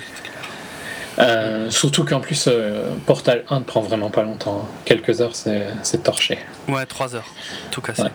Portal 2 un peu plus. Mais vraiment, des très bons jeux. Bon, je trouve qu'ils l'ont utilisé euh, pour attirer un public. Hein. Pour moi, le, fait de la. Je pense que Del Toro, tu vois, voulait quelqu'un comme ça. Je trouve que ça, c'était bah, il, a demandé l'autorisation à Valve, à Valve hein, pour. Euh, ouais, ouais, mais il semblerait de toute façon qu'il soit ultra fan des jeux Portal et qu'il voulait vraiment avoir cette nana pour qu'elle fasse cette voix dans euh, Pacific Rim. C'est pour ça qu'il a demandé à Valve, effectivement, s'il pouvait faire quelque chose de, proche, volontairement. Hmm. Hmm. Mais je trouve que ça a été utilisé dans la campagne marketing. Là, c'était peut-être un poil exagéré parce qu'ils en parlaient plus que ce qu'elle ne, ce qu'elle n'est dedans. Ouais, c'est vraiment ça fait quand même toujours très plaisir euh, hmm. de l'entendre. Ouais, euh, ouais. Bah, voilà, c'est tout pour le cast. Ouais, voilà pour le cast principal. De toute façon, des, personnages secondaires, il y en a quand même un, paquet. Et euh, ils, sont tous très typés, hein, voire même très stéréotypés, euh, hmm. que ce soit les personnages principaux ou les personnages secondaires. Mais, ouais, genre le mécanicien, tu vois, je l'ai pas dit, mais c'est pas des gens très connus, quoi. Non, ouais, c'est clair. Des, aucun des acteurs là, le plus connu, c'est Idris, hein, clairement. Ouais, ouais. c'est le seul qui a, qui a, une carrière, à mon avis, qui va exploser dans les prochaines années. Hmm, clairement. Clairement. Euh, pour finir sur la fiche technique, moi je voudrais juste parler vite fait de la musique encore. Parce que la hmm. musique a été composée par euh, Ramin Djawadi, aidé de Tom Morello. Alors Ramin Djawadi, euh, je suis sûr que. Entre autres, Game of Thrones. Bah, c'est ça, j'allais dire, je suis sûr que ça parle pas euh, là à plein de gens, mais finalement, euh, si, ouais, c'est le, les musiques de Game of Thrones, quoi, donc euh, forcément. Il me semble qu'il a une des musiques les plus connues. Enfin, pour moi, la, meilleure chanson de Game of Thrones, c'est. Reigns of Castamere. voilà, je crois que c'est lui qui l'a fait, non? En tout cas, c'est ah. lui qui est. moi, je l'ai sur iTunes et il me semble que c'est son nom qui est. Là, je saurais pas te dire. J'ai un doute aussi, donc. Mais il me semble que Reigns of Castamere, ouais, c'est lui qui, qui est une sublime chanson. Hmm. Hmm. Alors euh, en fait il faut savoir que Ramin Djawadi, euh, qui comme son nom l'indique est allemand, euh, Qu'est-ce que je voulais dire du coup après cette blague de merde? Oui, il a, ouais, euh, moi en fait je connaissais euh, son style, mais enfin j'avais jamais trop fait attention euh, avant Game of Thrones et même pendant Game of Thrones, je me disais c'est génial ce qu'il fait, mais voilà son nom me disait rien. Alors qu'en fait j'avais déjà écouté un de ses scores précédents un sacré paquet de fois. C'est lui qui avait fait la musique de, de premier Iron Man en 2008 et j'adore le score du premier Iron Man. Il avait déjà fait appel au guitariste Tom Morello pour ce pour ce score là à l'époque. Euh, et Tom Morello, pour ceux qui ne le sauraient pas, c'est le guitariste ou l'ex-guitariste, je sais pas trop, de Rage Against the Machine, puisqu'il s'était reformé en fait. Rage Against the Machine, ils n'ont pas refait d'album, mais ils ont refait des, concerts il y a quelques années. Et euh, bah, on entend bien hein, de toute façon euh, la, guitare de Tom Morello. dans, les compositions et je trouve que ça va hyper bien. Autant là, les musiques de hum, Pacific Rim ne ressemblent absolument pas à ce qu'il a pu faire sur comment Game of Thrones. Mais euh, par contre, c'est hyper proche de Iron Man. Ça ressemble à fond la caisse. Ah, vraiment, euh, pour, pour avoir vraiment écouté le score d'Iron Man en boucle, c'est vraiment la même chose. Enfin, le même style. Hein. et, euh, et j'adore, j'adore, j'adore, j'adore le score de Pacific Rim. Quoi. Je trouve que la musique qu'ils ont, qu'ils ont pondue pour ce film est vraiment excellente excellente. Il y a un côté fun, il y a un côté euh, martial, il y a un côté euh, imposant, il y a un côté un peu marche comme ça, mécanique. Enfin, vraiment, j'adore. Je suis hyper fan de, ce qu'ils ont fait sur ces deux films, donc euh, voilà. Pour, pour corriger mon erreur, c'est Ramin Djawadi qui a composé la chanson, mais elle est jouée par The National, un groupe de rock indé. Ok. Donc, si vous la cherchez, c'est The National, Reigns of Castamere. Mais ouais, non, j'ai trouvé que la, pour euh, revenir sur le film, j'ai trouvé que la musique était toujours adaptée. je suis moins fan que toi, tu vois, moi je la remarque plus si elle est pas bien, quoi. Donc Ouais, si elle est ouais. bien, euh, je trouve qu'elle voilà, elle était bien. euh. Non, le thème principal, je m'en lasse pas, je l'écoute en boucle depuis une semaine et vraiment, vraiment excellent. Et au Euh. moins un peu différente quand même, parce que ouais, tu dis qu'elle Ah ouais. est proche d'Iron Man, mais elle est, elle est quand même, c'est pas du euh, du Herman, euh, Ah non, non, mais pas du tout, mais c'est ça que j'aime bien. euh, copié quoi. Non, voilà, c'est ça. Il y a, y, a, y a un côté. euh, il y a beaucoup plus de chaleur. Il y a, il y a des gros cuivres à la Hans Zimmer, Ouais, ouais. mais en même temps, il y a un côté un peu plus exotique et il y a beaucoup plus de chaleur là-dedans. Et puis, comme dit, avec la guitare de Tom Morello, ça apporte aussi quelque chose. Et euh, vraiment, j'adore ce qu'ils ont fait sur ces deux films. Quoi. Euh, Ils ont vraiment des univers euh, musicaux euh, excellents. Euh, bon, bah sinon, pour la critique générale, sans spoiler. Euh, Si vous l'avez pas compris, je crois que c'est clair qu'on l'a bien aimé tous les deux, vu qu'on n'a Ouais. encore rien dit de négatif. c'est vrai. C'est vrai, non, c'est énorme, c'est énorme. C'était un, gros, gros kiff, quoi. Je, je dirais juste, tu vois, un mot sur euh, la campagne marketing qui a largement, euh, qui s'est mis en, en vitesse grand V il y a pas longtemps, Ouais. notamment avec en retweetant des trucs, en linkant des, des- avis de célébrités, on va dire, mais des célébrités qui je trouve étaient bien adaptées euh, à dire quelque chose sur le film, tu vois, pas. euh, Enfin, je sais bien, il me semble que Kanye West aussi a dit un truc, mais celle qui revenait, tu vois, genre euh, notamment les, réactions d'Hideo Kojima qui avait dit que c'était qu'il était heureux d'avoir vu un film comme ça dans sa vie, qu'il qu'il qu'il pensait pas que ça arriverait et qu'il l'a appelé le, film ultime pour otaku. euh. Bon, c'est des commentaires qui font plaisir, quoi. Et c'est en clair. plus c'est quelqu'un qui il y a eu quelques commentaires, hein, de- il y a eu aussi un commentaire de Fumito Ueda, qui est aussi un créateur de jeux Ah oui. euh, qui a aussi dit que c'était c'était sublime et que ça, ça surpassait ses, ses mémoires d'enfance de films euh, Toku euh, comme tu parlais tout à l'heure. Les tokusatsu, ouais. Donc je trouve que ça, ils ont, ils ont bien profité de ce retour. euh, Mais bon, je trouve que c'était bien parce que c'est des gens, Kojima ou Eda, ça m'étonne pas du tout, c'est dans leur culture. euh, ces films-là, et ça fait plaisir qu'ils les aiment bien, quoi. Qu'ils aiment bien Ouais, euh, ouais, ah oui, c'est clair.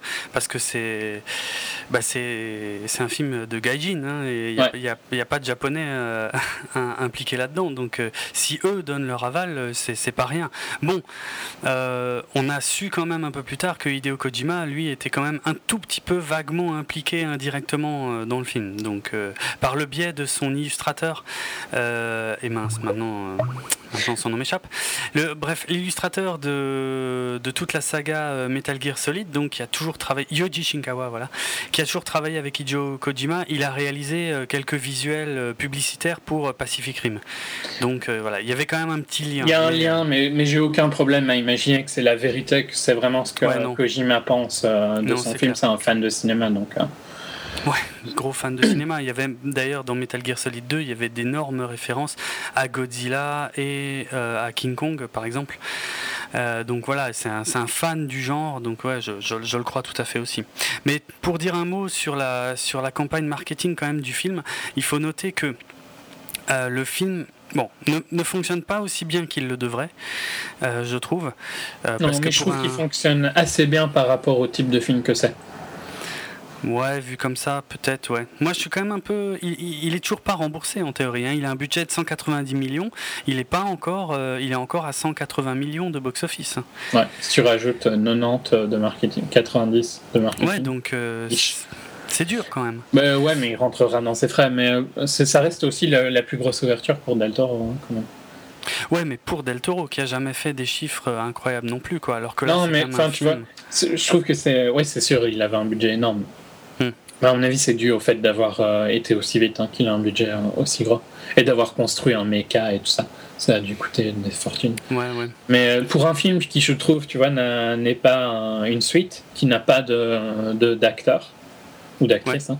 il n'y a rien qui porte ce film, quoi, tu vois. Il n'y a pas une franchise, il n'y a pas un roman derrière. enfin, c'est un film qui est principalement, il, il est vendu pour les geeks. hein. C'est vrai. C'est pas vrai. si mal, quoi, tu vois, comme ouverture, je trouve. Je sais pas s'ils espéraient vraiment beaucoup mieux. Bah si, ah si, Ils méritent mieux, ils méritent mieux, hein, euh, Ouais. je suis bien d'accord avec toi, mais On, on sait je qu'ils trouve que attendaient c'était un peu. Ouais, mais je trouve que c'était un petit peu euh, trop espéré d'attendre beaucoup plus que ce qu'ils Ah ouais. Ouais. Peut-être. Parce que Le film fait, mérite on- plus, on est bien d'accord tous les deux. hein. Ok, ouais, ouais. Ce qui s'est passé en fait dans les une ou deux semaines qui ont précédé la sortie du film, c'est que euh, il y a bon, faut savoir qu'il y a des études hein, qui se font juste avant les sorties des films et ils arrivent à savoir euh, quel est le niveau d'attente chez le public aux États-Unis, hein, je pense euh, surtout. Mm. Et les chiffres étaient très en dessous en fait de, de, ce qu'attendaient les studios. Et du coup, ils ont vraiment mis les, les, bouchées doubles dans la campagne de promo du film, mais en particulier aussi sur l'aspect humain un peu. C'est ça. Bah, recentrer sur l'aspect humain. Et ça s'est senti un mois avant de, savoir ça. Euh, moi, comme je regarde beaucoup les trailers, les choses comme ça, dans les premiers trailers, on voyait vraiment que les robots et les, enfin les, les Jaeger et les Kaiju même qui toute la, sur la gueule. Toute la, toute la com du film était principalement sur le mecha, quoi.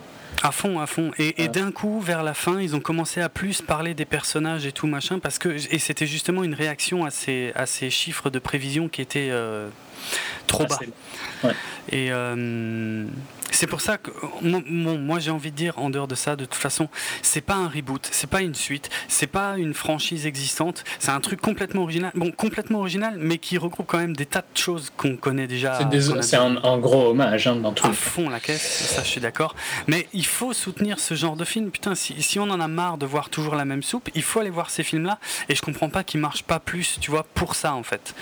Ça me fait ouais, mais bon, euh, les gens ont peur. Hein. Les gens ont peur d'aller au cinéma et d'être déçus. C'est, enfin, ça revient tout le temps, quoi. Tu vois, ces, ces commentaires-là. Les, les, studios, au final, euh, tu vois, tu peux critiquer le studio pour euh, toujours faire les mêmes films, mais c'est pas vraiment de leur faute si les gens osent pas aller au ciné s'il n'y a pas un acteur connu ou un concept connu, quoi. Ouais.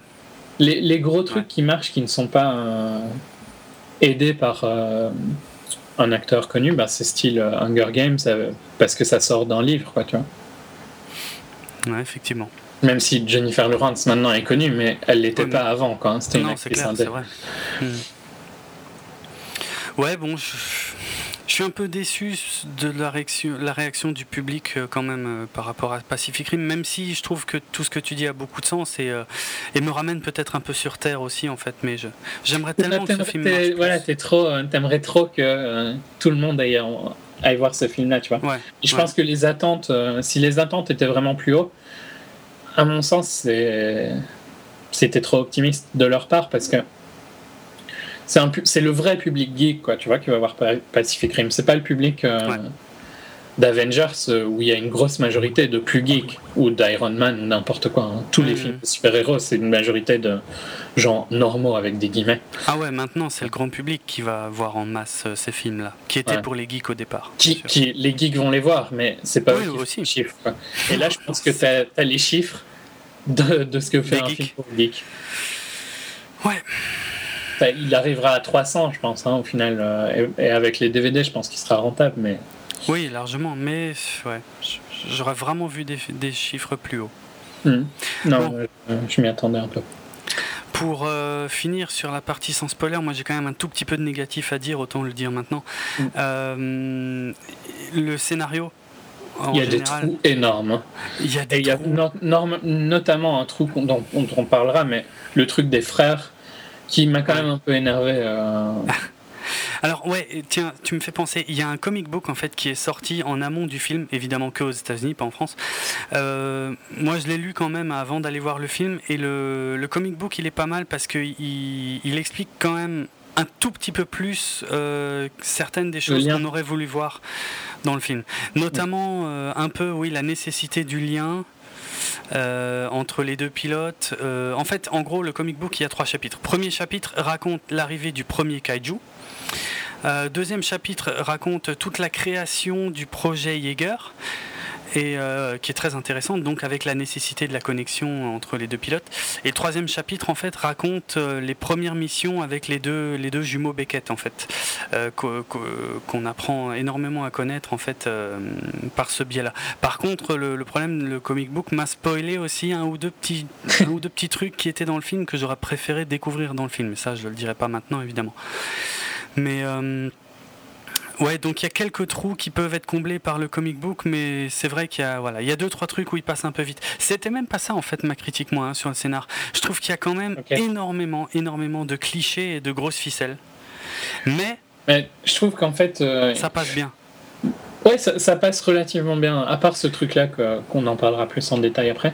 Mais euh, les trous ne m'ont pas gêné globalement Non. dans le film, tu vois. Mais, Mais tu, tu- si, si tu veux l'analyser, le scénario il est ultra faible. Il doit tenir. Franchement, les 25 pages, euh, à mon avis, ils l'ont réduit, quoi, tu vois. Ils l'ont pas augmenté. hein. Il Ouais. n'y a pas de scénario. hein. Il y a- il- Surtout dans ce, dans ce, dans ce cut. Peut-être que dans le, le director's cut, s'il y en a un jour, avec l'heure euh, qu'il a, qu'il a retiré du film, peut-être que là, on explorera un peu plus les arcs des personnages et tout ça. Ouais. Mais euh, là, dans le film, au final, tu vois, ce- cette idée de, la- de montrer le côté plus humain, ben, c'est assez faux parce que c'est pas, le film n'est pas très intéressant d'un point de vue humain. Bah, il y a, il y a quand même une partie du scénar qui est axée là-dessus, mais, mais c'est je trouve que c'est presque la partie la plus faible du scénar. tu Je- vois. je suis Notamment euh, la, la relation, elle est très très faible.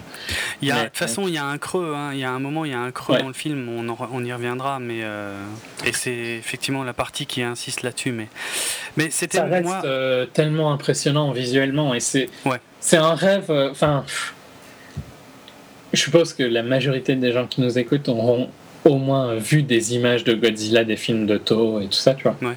Et tu voyais à quel point c'était cheap, quoi, ces films-là. Enfin, surtout quand sûr. tu les as vus là, quand t'es vieux, quoi. Enfin, quand t'es Ouais. adulte. Euh, Là, je trouve que c'est comme ça que euh, ça devait être pour les gens qui ont vu King Kong en premier, quoi. Ouais, c'est vrai. C'est ce genre d'émerveillement euh, qui Mm. est assez rare. Quoi. Parce que il y a de la destruction énorme. hein. et pourtant, Ouais, on ouais. n'entend personne euh, râler sur la destruction, euh, au Non, contraire de Man of Steel. Euh, mais il y a un côté un peu vidéogame hein, dans la destruction de Pacific. Oui, oui, bien sûr. Ah oui, non, mais c'est un film qui se prend pas au sérieux. hein, Non, pas du de tout. toute façon.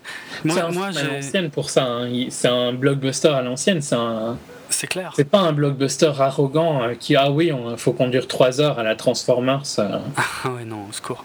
Là, Ah il te donne ce que tu vas voir pour un summer blockbuster, quoi. Exactement, je suis totalement d'accord. C'est moi, c'est exactement ce que j'avais envie de voir, malgré, euh, malgré, comme dit, les, les stéréotypes euh, absolus hein, qui nous Ils servent sont- ils sur sont- certains.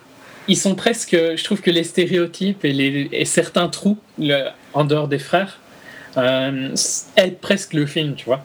Il serait pas comme ça s'il Ouais. était trop parfait.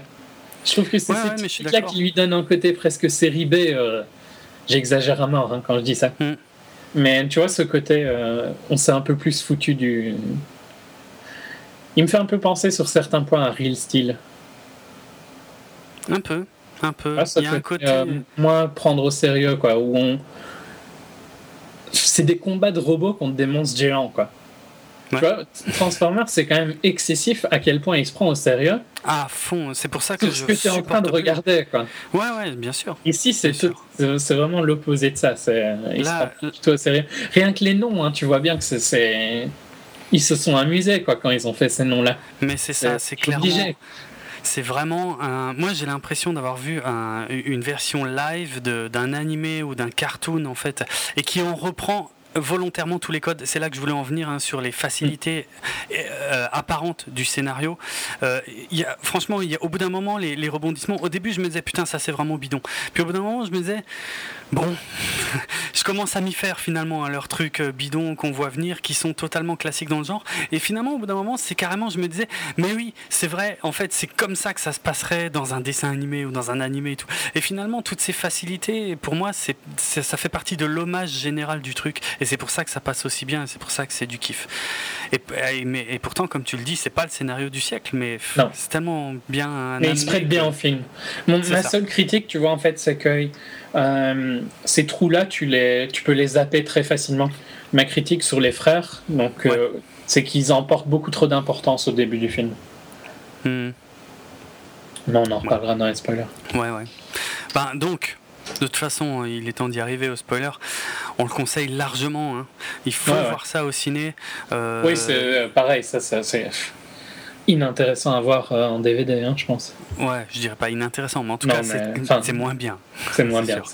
c'est- sûr, on est, je suis peut-être un peu excessif sur euh, inintéressant, mais moi, ça me viendrait pas à l'idée de, de ne pas voir ça au ciné, quoi.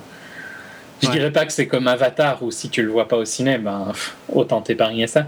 Ici, ça restera une expérience euh, sympathique, mais pas du tout euh, l'émerveillement que ça apporte de voir ça au ciné. Hmm, hmm. Non, et puis euh, il y, a un truc sur lequel on n'a peut-être pas assez insisté, mais on va, on va quand même arrêter euh, et passer au spoiler. Mais c'est tellement plus lisible que, que, les merdes de Michael Bay. Ouais, dire, tout en étant euh, une de mes. Je me suis dit, ça aurait été sympa de voir un peu plus de trucs hors nuit et hors pluie, tu vois. Il y a des moments où il fait un peu trop sombre, particulièrement en 3D. Peut-être que ça rend mieux en 2D. Bah, c'est ce que je me disais. Hein. C'est vrai que les, les, principales scènes sont dans des environnements sombres et je me disais qu'en 3D, ce serait peut-être problématique. Mais euh, ça reste lisible, hein. ça reste cool. Ça reste très lisible, mais j'aurais bien voulu avoir une scène plus de jours. Je comprends, je comprends. En fait, c'est une critique que je fais souvent dans les jeux vidéo. Tu vois, un jeu comme euh, Doom, par exemple, quand il est sorti, avait mm. été encensé pour euh, ses graphismes. Doom 3, hein, je parle. Oui, ah oui, oui. pas Doom, le premier. et il y a du noir partout, quoi. Oui, c'est super facile de coder si tu codes que de la lumière. Alors qu'un film comme euh, Far Cry, premier du nom, euh, si tu te rappelles, c'était dans la jungle, vraiment dehors et tout. Ouais, ouais, ouais. C'est une claque graphique, mais tellement plus dur à coder, quoi, tu vois. Parce que dans l'ombre, bah, tu peux cacher tout plein de textures dégueulasses. Tu t'en fous, quoi. Les gens ne le mm. voient pas. Surtout en plus dans Doom 3, y a, sans, sans, mode euh, la, la lampe torche. tu pouvais pas avoir la lampe torche et le pistolet, tu vois oui, euh, c'est vrai. C'était atroce ce truc. Euh, enfin, ça, tu vois, là, je trouve que c'est un peu, c'est un peu cache-misère pour moi la nuit et la pluie. Mais ça reste très lisible euh, malgré qu'il fait nuit et qu'il fait pluie. Voilà. C'est une semi-critique, quoi. mais on en arrive à la même conclusion. Allez, on en a je, dirais, je dirais juste un dernier truc hors spoiler. C'est les mechas sont ont un côté. Déjà, ils sont tous différents et ils sont sublimes tous. Hein. Ils, ont une, ils ont une vraie personnalité, hein, exact, Les Jaeger, hein, plutôt. Je dis mecha, mais c'est. Oui, oui, les Jaeger. Non, non, ils sont, sont ils géniaux. Ont tous une personnalité, mais je trouve que leur mouvement, euh, tout en étant. Euh, tout en montrant leur poids, tu vois, arrive à être organique. C'est vrai. Bah, tu sens qu'il y a des pilotes dedans en fait. Ouais, mais, mais tu sens aussi, au contraire de Transformers, où euh, ils vont beaucoup trop vite par rapport à leur taille, tu vois. Ouais, c'est clair. Pour la majorité. Ici, tu sens une, euh, une inertie quand même du, du robot, tout en ayant des mouvements organiques humains, quoi. Je trouve que c'est vraiment. Il n'y a pas eu de robot mieux fait que cela. Ah, dans, dans, des tailles euh, grands, robots. Hein. Ouais, moi, je suis assez d'accord. J'ai bien, j'ai vraiment bien, bien accroché, quoi. Euh, ils ont une vraie personnalité, une vraie façon de se mouvoir. Il y, a un truc. Et chacun en plus a une personnalité un peu différente, a une façon de se mouvoir un peu différente. Ouais, exact, exact. Ouais. Bon, enfin, on a, on a, on a pas mal brossé, je pense, euh, différents aspects du film. Euh, donc voilà, si ce n'est pas déjà fait, mais allez le voir vraiment. C'est, Après, il faut que l'univers vous parle un peu, mais je pense que c'est pas très dur non plus. Hein. Donc allez le voir, c'est quand même, c'est un bon kiff quoi. Ouais. Allez, on passe à la partie spoiler. C'est parti, signal sonore. Alors le film commence sur euh, quelque chose que je déteste, euh, surtout ces derniers temps, quand c'est mal fait. Et là, je, je sais pas, c'est difficile d'expliquer pourquoi, hein, mais là j'ai trouvé que c'est bien fait. C'est-à-dire une voix off qui nous explique tout, qui nous explique voilà, il y a eu une faille dans l'océan Pacifique euh, qui s'est ouverte, et puis depuis il y a des kaijus qui sortent. On a un peu tout l'historique en fait, histoire de nous plonger le plus rapidement possible dedans. Euh, moi j'ai adoré, je sais pas, la façon dont c'est fait. très bien fait. au moins, il, taclait tous les petits problèmes et tout euh, en évitant de rester 10 heures et on arrivait à un moment intéressant. Quoi. C'est clair, c'est clair. Et c'est une question, je sais pas, de ton ou de rythme. Il y avait déjà de la musique en fait qui m'a branché, peut-être à ce moment-là, je crois aussi. Mm. Et euh, c'est passé euh, comme une lettre à la poste. J'ai vraiment apprécié quoi, parce qu'ils expliquent aussi bien, ouais, le, le, développement du projet Jaeger, la nécessité d'avoir deux pilotes. Bon, même s'ils passent extrêmement rapidement dessus hein, et que c'est un peu plus long dans le comics, mais en gros, de toute façon, ça revient au même. Hein, c'est qu'un seul pilote ne pouvait pas supporter la charge neuronale et euh, tout simplement par accident en fait, quasiment ils ont découvert qu'avec deux, ça passait. Le seul problème, c'est qu'il faut qu'ils se coordonnent. Et, euh, bon, bah, et qu'il faut qu'ils aient un lien. Et là, je trouve que c'est là où euh, je vais faire enfin, C'est pas, c'est pas qu'il faut qu'ils aient un lien. Hein. Après. Euh, mais, mais ça aide quand même, quoi. Mais ça aide. Voilà, c'est ça. C'est quand même dit dans la, dans la voix off. donc c'est, c'est Rayleigh hein, qui parle pendant la, narration, non? Parce qu'il finit par un, il finit, il me semble, par un truc. et un de mes point fort, tu vois, c'est euh, qu'on est frères, quoi. Quand il parle de lui et son frère. Peut-être. Franchement, je me souviens pas. Parce que moi, j'avais eu une grosse, grosse, grosse introduction aux deux frangins dans le comics aussi, il faut dire. Ouais. Euh, mais là, euh, là, ils insistent dessus quand même, tu vois. C'est un, hmm. un point important qui fait que c'est un peu des losers, quoi, tu vois, les deux. Rayleigh et. Euh, pas vraiment. Pas bah, trop pas. Franchement. avant, hein. Avant, hein. Ah ouais, mais justement... Bah, c'était pas des. Ah. C'était pas. Ils disent hein, dans, le, dans la narration que c'est pas. Tu vois, ils sont. C'était pas les plus doux à l'école, c'était pas les plus sportifs, quoi. Ah, comme ça, oui. Ouais, ouais ok. Mais, mais euh, c'est possible, ça, je me souviens pas de ces détails-là. Mais en tout cas, dans le comics, il est clairement expliqué que le fait qu'ils soient frères, et d'ailleurs, dans le comics, ils ont exactement le même visage. Pour moi, ils étaient jumeaux, alors que dans le film, j'ai découvert qu'ils ne sont pas vraiment jumeaux. Mm. Bref.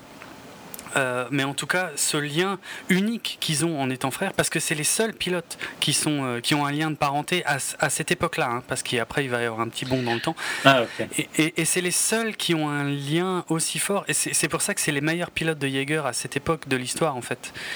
Euh, Donc tout est au début des frères, en fait. C'est ça. Ok. Donc c'est pour ça que parce que plus tard, tu vois, tu as l'impression que c'est. Enfin, je trouve que c'est vendu dans le film comme si c'était vraiment un point clé, quoi. Alors qu'après, ça sera complètement détruit dans la deuxième partie. C'est pour ça que ça c'est un, des seuls trucs qui m'a énervé. Ah, ouais. pour, pour, moi, c'était pas détruit parce que c'est. En fait, ils sont, ils sont une exception dans, dans l'équipe. Au début, mais après, non. Parce que si tu regardes, quand ils présentent tout. Je zappe un peu en avant. Hein, quand ils présentent tous les Jaegers, quand on arrive euh, dans le, la base à Hong Kong, là. Ouais, ouais. Euh, ils, sont tous, ils ont... tous des, des, liens de parenté. Donc ils sont soit père et fils. Les, Russes, euh, je crois pas qu'ils aient de lien de parenté. Non Mais en tout cas, les trois autres, ils sont, euh, ils sont frères. Ah, si, les Chinois. Même... Si, les... Oui, oui, les Chinois sont frères. les. J'ai pas les Néo-Zélandais. Ah, les Australiens sont père et fils. Et, effectivement, les... Russes. Les Russes, je crois, ils sont mari et femme.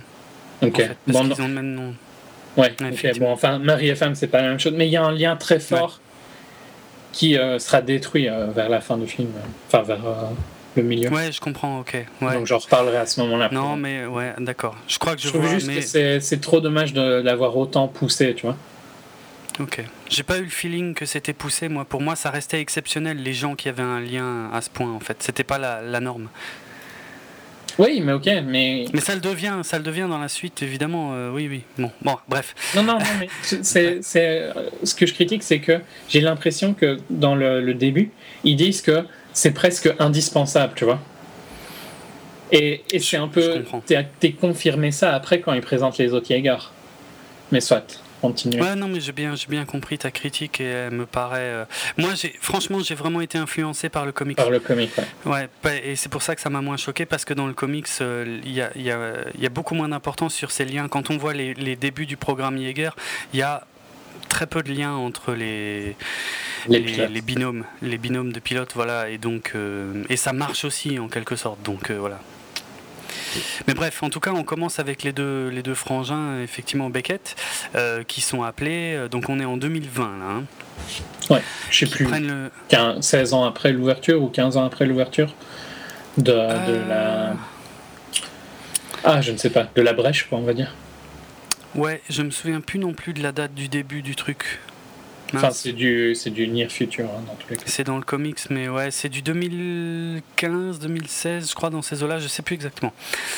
En tout cas, on les voit partir en mission, hein, donc euh, à bord de Gypsy Danger. Alors, on a toutes les phases où euh, ils, rentrent dans le casque et puis tu as le casque qui descend à toute vitesse, qui se pose sur le reste du corps. toutes ces machineries euh, gigantesques, le fait qu'après ils soient héliportés, balancés dans le flotte, c'est quelque chose qu'on va revoir plusieurs fois dans le film, mm. hein, mais c'est énorme, c'est énorme à chaque fois. C'est énorme. Et puis, euh, on a aussi euh, tout de suite ce rapport euh, humain, j'ai envie de dire, où on voit que les pilotes, bon, ils sont, ils sont balèzes, hein, ils font bien leur, leur machin, mais ils ont quand même des instructions très précises de la part de Stanker Pentecost et ils n'en tiennent pas compte. Ouais. Parce qu'ils sont pas censés engager le combat. Eu le moment dédié sketch du film. Hein où ils vont chercher un bateau. Ouais, c'est vrai. C'est délire comment ils font tout ça, quoi. Tu trouves pas, franchement? Ouais, ouais, il y a, y a, un truc sur les bateaux de pêche en ce moment, ouais. Mm. Ouais, bon, mais c'est ça passe bien parce que c'est c'est bien d'avoir ce tout petit bateau. En fait, c'est très malin d'ailleurs hein, d'avoir ça au début du film. Ça donne tout de suite une échelle parce que mine de rien, le, le, kaiju, le Jaeger comme ça au milieu de la flotte, on n'a pas de point de comparaison. Non. Avec le avec le bateau, on en a un. Ouais, c'est vrai que j'avais pas pas pensé au. Mais c'est vrai que c'est important parce que le bateau, il est vraiment tout petit quoi par rapport. À fond. À fond, bah, il le prend. Il bien que le, le, Jaeger était énorme, mais peut-être pas à ce point-là quoi. Ah, c'est clair. C'est clair. Donc voilà, ça permet d'introduire comme ça des, des, choses très, très intelligentes. Et puis on a tout de suite droit à, à la puissance du machin, hein, puisqu'il se fout sur la gueule assez rapidement. Tiens, il y, y, a une anecdote sur les kaiju que j'avais oublié c'est que dans tous les designs euh, qui ont été créés, et euh, donc notamment ceux qui ont été retenus pour les films euh, des kaiju, Guillermo del Toro avait donné comme instruction que ça devait toujours au final ressembler à quelque chose, euh, comment, dit, comment je pourrais dire ça? Comme si, euh, un costume qui pourrait être enfilé par, euh, par quelqu'un. Un costume en caoutchouc où il pourrait y avoir quelqu'un dedans. Tu vois, c'était le seul point important pour lui. c'est évidemment un hommage au film Kaiju hein, dont on parlait avant, où c'était des mecs dans des costumes de, de latex. Hein. Et donc, Del Toro tenait à ce que tous les Kaiju puisse être. Euh, tu vois ce que je veux dire Tu vois, c'est pas, c'est évidemment pas des gens. Euh, euh, c'est même, il n'y a pas de motion capture ni rien hein, pour Pacific Rim. Mais il tenait à ce que ça soit techniquement à peu près possible qu'on puisse en faire un costume avec quelqu'un dedans. Mm. Pour rester, tu vois, pour rester dans l'esprit des films kaiju, quoi. Euh, donc euh, voilà, mais en tout cas, ouais, euh, bref, à part cette anecdote, ouais, grosse, grosse scène de démarrage, et puis qui se finit de façon assez tragique, puisque donc Yancy Rally, Yancy Beckett, pardon, est emporté par le kaiju alors que les deux frangins sont connectés. Euh, et puis on a un petit épilogue où le, le, Gypsy Danger vient se cracher, on va dire, sur une, sur une plage. C'est superbe hein, comme scène, je trouve. À fond, à fond. Bah, il arrive de la brume, euh, il tombe, euh, il est à moitié et là défoncé. Aussi, une autre, une autre idée de l'échelle, c'est vraiment super. Ouais. Avec le grand-père ou le, père. Enfin, moi j'ai imaginé que c'était le grand-père et le petit-fils. Pour moi, ouais, grand-père et cherchent des trucs sur la plage avec un détecteur de métal. La détection, ouais, c'est ça. Ah ouais. Jolie scène, je trouve. Très belle scène euh, qui te qui te montre aussi quand même rapidement que que c'est pas invincible quoi tu vois. Euh, voilà c'est clair. Il y, a, il y, a, quand même des vrais enjeux, il y a une vraie difficulté euh, et donc voilà. C'est pas c'est pas si facile, c'est pas tout, tout joyeux quoi. Et je sais pas si ça t'a marqué comme moi à ce moment-là, mais c'est seulement là, après un quart d'heure de film, qu'on a le titre. Hein? Ouais c'est vrai. J'ai trouvé ça bizarre parce que quand il y a eu le titre, je me suis dit ah ouais merde, je m'étais même pas rendu compte qu'il y avait, encore le titre. C'est vrai qu'on est centré dans la narration. Euh, à fond.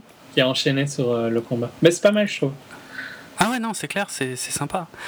C'est sympa. Et donc, euh, après le, titre, en fait, c'est malin de l'avoir mis là parce qu'en fait, on fait un bond de 5 années dans le temps où on apprend en fait que le projet euh, Jaeger ben, n'a plus vraiment les faveurs des grands dirigeants de bah, des grands dirigeants du monde, hein, mais j'imagine que c'est ceux de la côte euh, pacifique qui sont le plus, les plus concernés, forcément. Parce que Pacific Rim, hein, ça veut dire la côte pacifique ou le littoral pacifique, hein, pour ceux qui ne sauraient pas.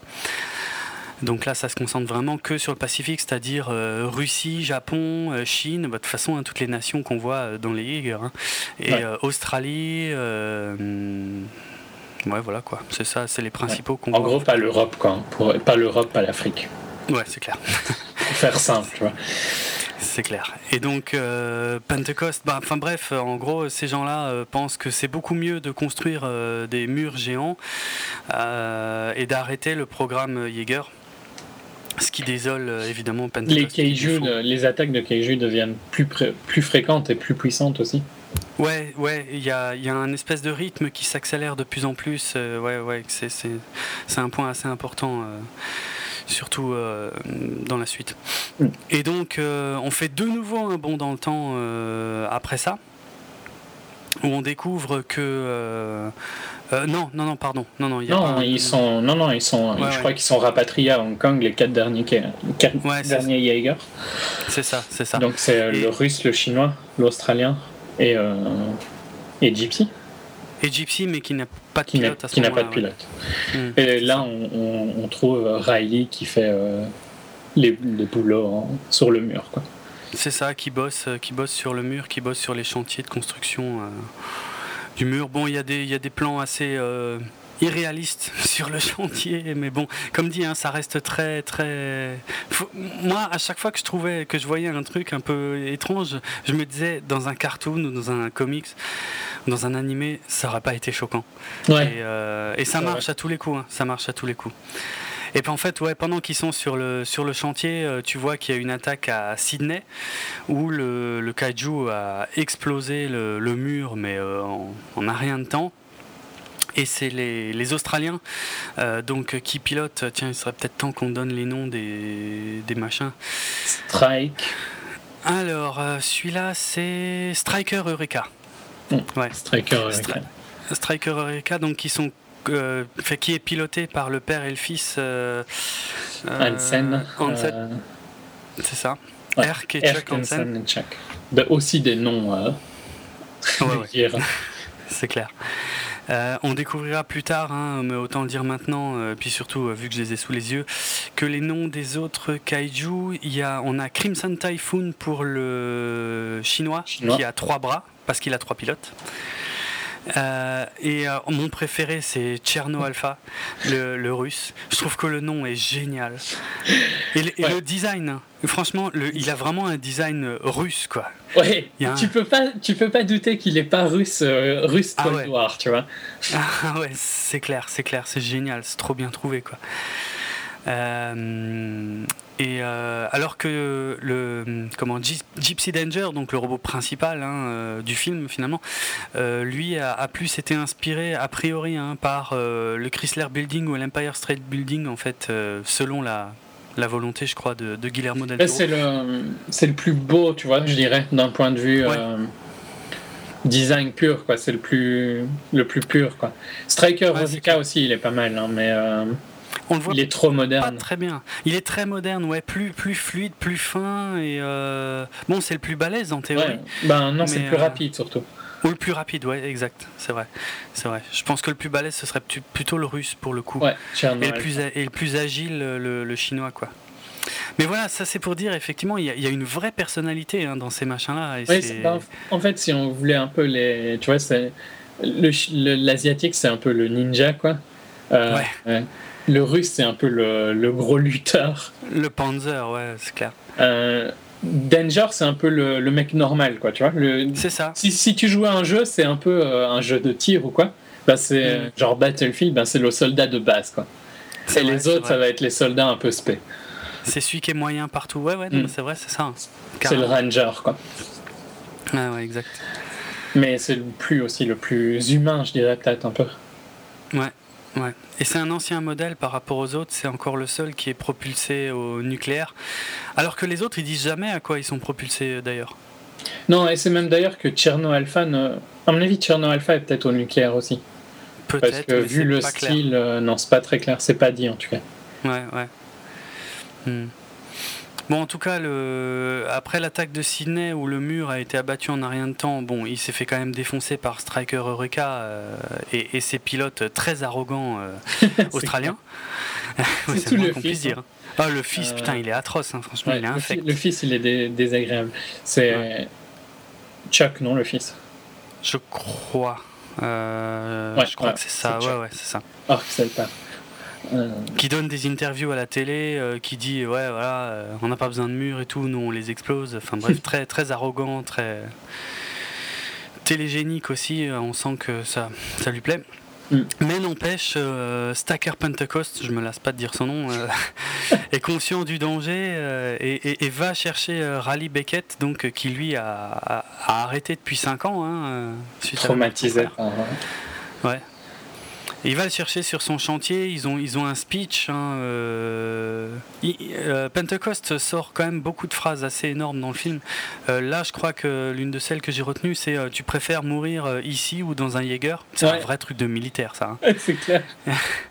Mais ça passe super bien, quoi. Il... Parce qu'il est pas chaud, hein, Rally, à la base. Et pourtant, ouais, il, il arrive à le convaincre, en tout cas, au moins, de, de venir jeter un œil, quoi. Je crois, plus ou moins. Bon, là, on entre dans. Pour moi, un, un des problèmes, c'est que si c'était si. Je, je dis, à mon avis, les comics t'ont montré que c'était pas si, import, si important les, les liens, tu vois, euh, Ouais. familiaux, quoi. Euh. Et donc, ça, ça a du moins choqué à cause de ça. Mais moi, bah, il est tout seul, tu vois. Donc, à mon sens, c'était normal qu'il arrête de piloter vu que son frère était mort, quoi. Ah, comme ça Ah ouais, non. Ah ben Ah ouais, vu que, vu que c'est insisté, tu vois, sur le fait que c'est parce qu'ils sont frères qu'ils sont pilotes. Ah, je comprends. Mais bon, donc voilà.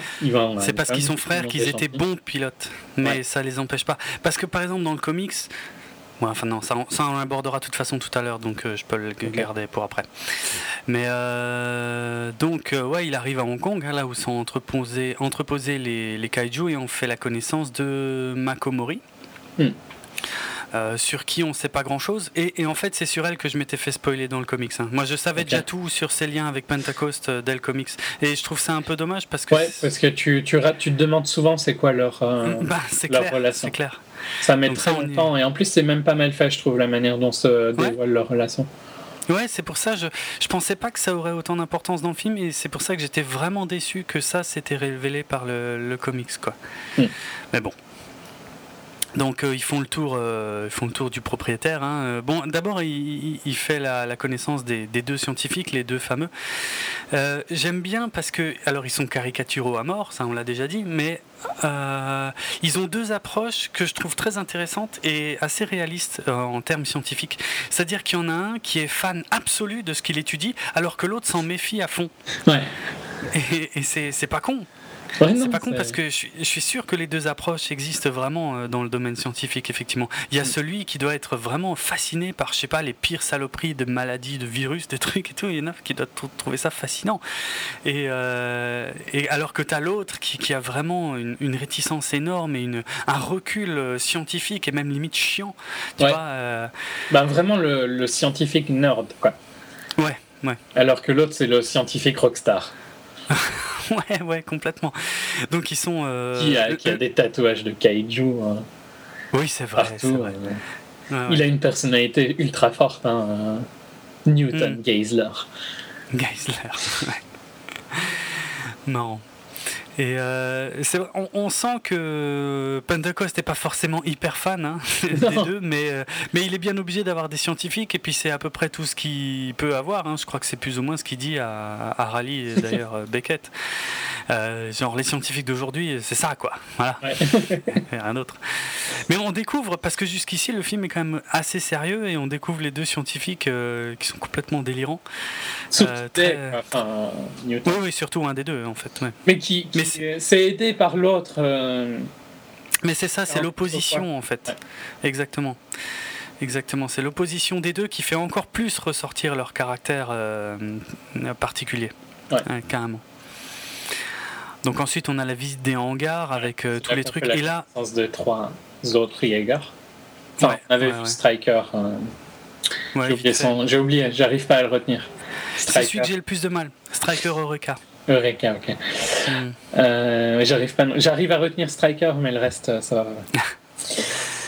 C'est le- c'est là aussi qu'on fait la connaissance de euh, un peu plus, hein, parce qu'on l'avait vu à la TV, mais qu'on se rend compte que Chuck est encore plus un connard.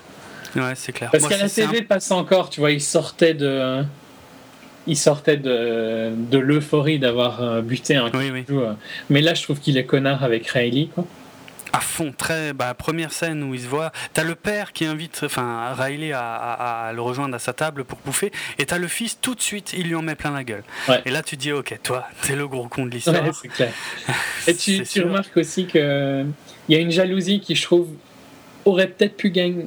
Ça aurait peut-être gagné au film euh, de, d'en parler plus tôt, mais c'est le fait que Riley est le seul, euh, enfin le- un des deux seuls pilotes à avoir euh, conduit un Jaeger seul, Ouais. Euh, à avoir fini avec un Jaeger seul. Ouais, voilà, fini avec un Jaeger seul parce que il avait pas trop le choix.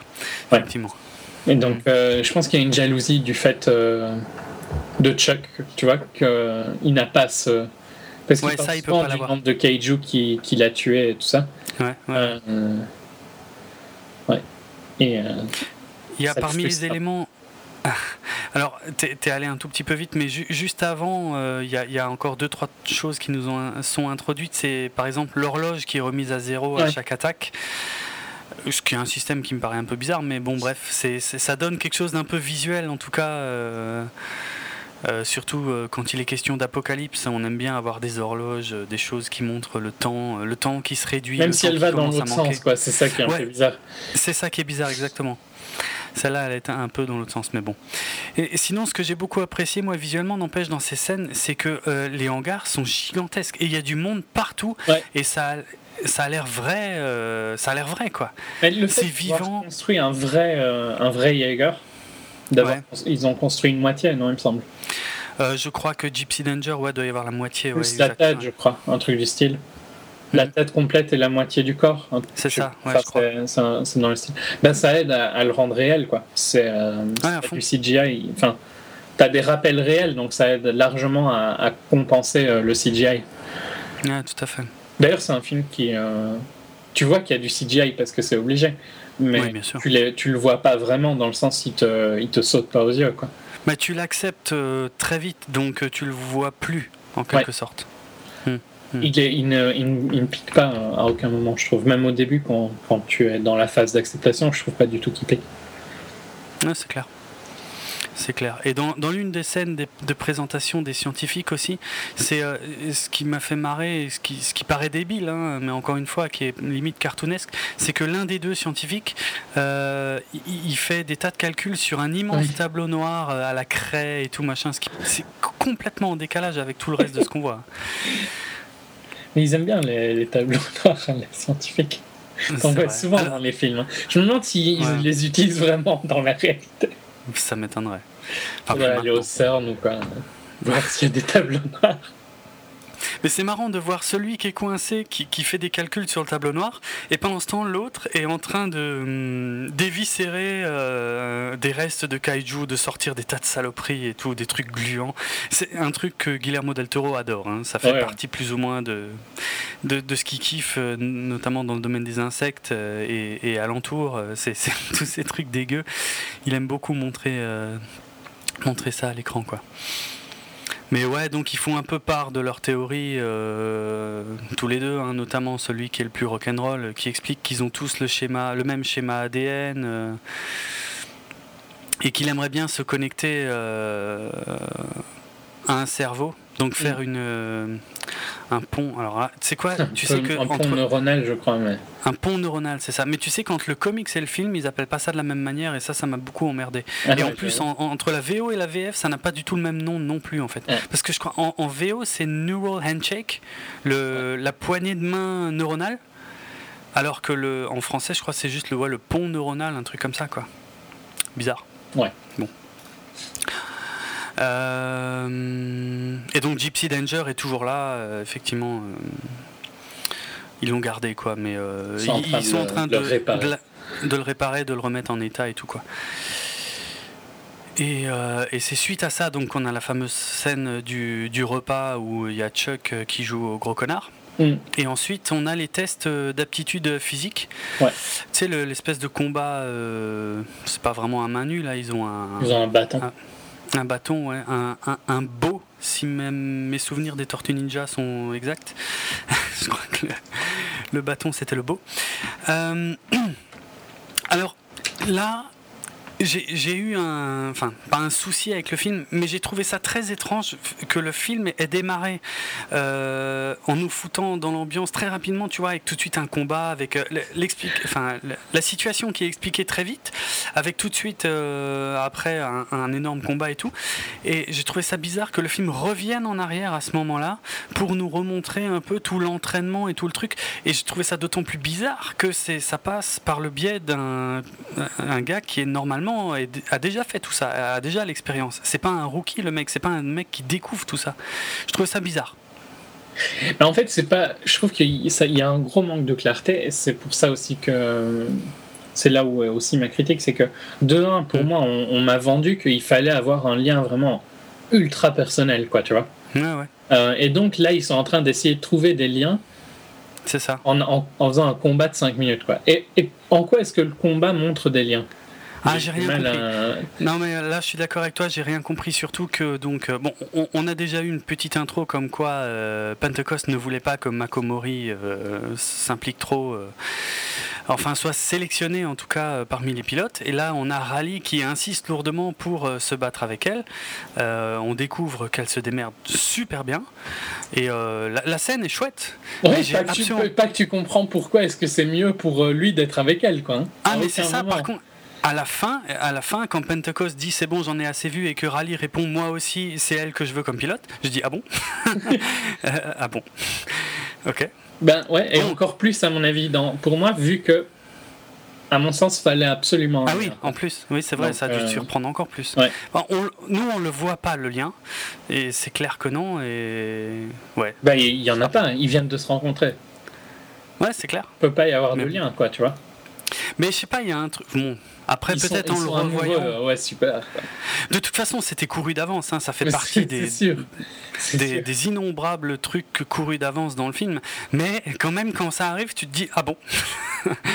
C'était évident pour eux, pas pour nous. Mais bon, tant mieux. hein. Et pourtant, elle euh, continue à être réticente, et puis Pentecost euh, encore plus. quoi. Mm. On a aussi la petite intro vite fait de Pentecost qui, euh, qui saigne du nez, qui prend une pilule à ce, moment-là du film. Bon. Ouais. Ça reviendra. On repasse du côté des scientifiques avec donc impossible de retenir les noms de ces mecs. hein. Newton Geisler qui fait son test de pont neuronal avec un reste de cerveau de kaiju, euh, ce qui est très courageux de sa part. Les images qu'on voit, alors là, ça, ça- ça va très vite hein, et c'est pas très clair ce qu'on voit, mais j'ai trouvé ça génial. Euh, le moment où on, on remonte jusqu'à un, un truc euh, complètement inédit du côté des kaiju, où on, on aperçoit brièvement un peu le peuple qui a priori envoie les kaiju, Mm. parce qu'on n'a pas d'explication hein, sur la Non, faille qui est dans le Pacifique et tout quoi. Elle, Là, est ça va juste- très elle est juste vite. apparue, quoi. Ouais, c'est Et apparemment, elle, elle se referme. Je sais pas s'ils le disent euh, après. Elle se referme, Ouais. euh, elle ne reste ouverte que pour euh, le lancement des kaiju. Quoi. Mhm, mhm. Et euh, bon, bah il fait son test et puis. C'est déjà si vite dans le film qu'il fait son test, j'avais en tête que c'était plus tard. Mais on est à trois quarts d'heure de film déjà. hein. Ah ouais. Ok. Et ouais, ouais, il fait son test, ça le secoue méchamment, mais on se rend compte que ça peut servir. Ouais. Et euh, on retourne du côté de Pentecost euh, qui euh, semble être. euh, Attends, est-ce que c'est à ce moment-là qu'il revient déjà sur sa décision? Je suis pas sûr. Non, parce que tu sais, il apporte un petit soulier à Mako Ouais. et il lui dit Ouais, je t'ai fait une promesse il y a longtemps, mais on, on, on comprend pas plus à ce moment-là. quoi. Hmm. Et en fait, ils font ah bah si si si effectivement si si il l'a bien il l'a bien sélectionné euh, finalement. Il a accepté de la sélectionner. Et c'est là qu'on a le premier test entre Rally et Mako qui, qui vont essayer euh, c'est une simulation hein, sur euh, sur Gypsy Danger. Et donc ils doivent tester. Ce qui est important c'est effectivement cette histoire de pont neuronal et le fait qu'ils s'entendent bien. Mm.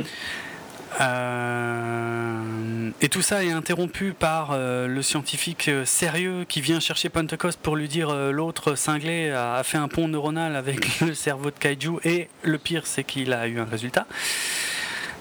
Donc voilà, c'est là on a quelques révélations par rapport à ce qu'il a vu et qu'il faudrait qu'il le refasse pour pouvoir en apprendre plus. Hmm. Et Donc, c'est là priori- que Newton Geisler part en vacances pour trouver Hannibal Cho. Ce qui est Ouais, c'est clair. Franchement, t'écris ça dans une phrase, ça claque. hein.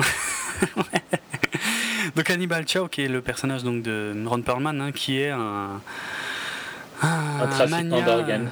un trafiquant, merci, c'est le mot que je cherchais, euh, euh, qui voilà, qui hum, ouais, qui revend en fait les trucs. En fait, c'est là qu'on apprend parce que c'est vrai qu'il n'y avait pas trop d'explications, on n'empêche, Euh, parce que le, finalement le programme de Pentecost, ils ont les, les crédits ont été coupés Mm. par l'armée et par les dirigeants. Et on savait pas trop comment ça se faisait là qu'il existait encore. Et c'est seulement là en fait qu'il explique que finalement d'où vient un peu l'argent quoi. C'est parce Ouais. que c'est un accord en fait avec Hannibal Chow euh, qui lui rachète les, les, les, les restes des kaiju. Non, il, il lui donne l'accès euh, là où, sont, où meurent les kaiju. Ah, Enfin, pour moi, c'était ça. Il lui Ouais, il laisse donne- aller, tu vois, euh, il lui laisse le- aller chercher les organes, quoi. Ouais, mais je crois qu'il il- il se sert du fric quelque part. Parce que sinon, d'où il aurait tout le fric pour entrer Non, mais euh, Hannibal Chow paye.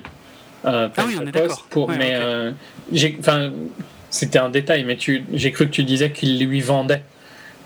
Moi, il Non, lui laisse l'accès, quoi, tu vois, c'était ça, mais c'était pas important, c'était vraiment la même chose. Ouais, pour moi, pff, ouais. Mais comme, euh, comme Chow, euh, a priori, reverse quand même de l'argent, pour moi, c'est comme si. Comme s'il les vendait. Ouais, c'est- voilà, c'est c'est juste une manière de, de parler. C'était pour. Voilà. Tout à fait. Mais ouais, euh, c'est vrai qu'on a enfin quelques explications à ce sujet, quoi. Et C'est pas Mais mal, sinon, parce euh, que ça montre à quel point Pentecost euh, est prêt à aller. Quoi. Bah c'est clair, c'est clair. Il, il paraît, euh, il paraît très lisse hein, au départ, et plus, plus on va évoluer avec lui, et plus on va en apprendre à son sujet, et plus on va le trouver génial. et puis on va se rendre compte que euh, c'est quelqu'un, euh, ouais, qui est prêt à beaucoup de choses, même euh, aux entorses au règlement euh, finalement, alors que c'est lui le règlement quelque Ouais. part.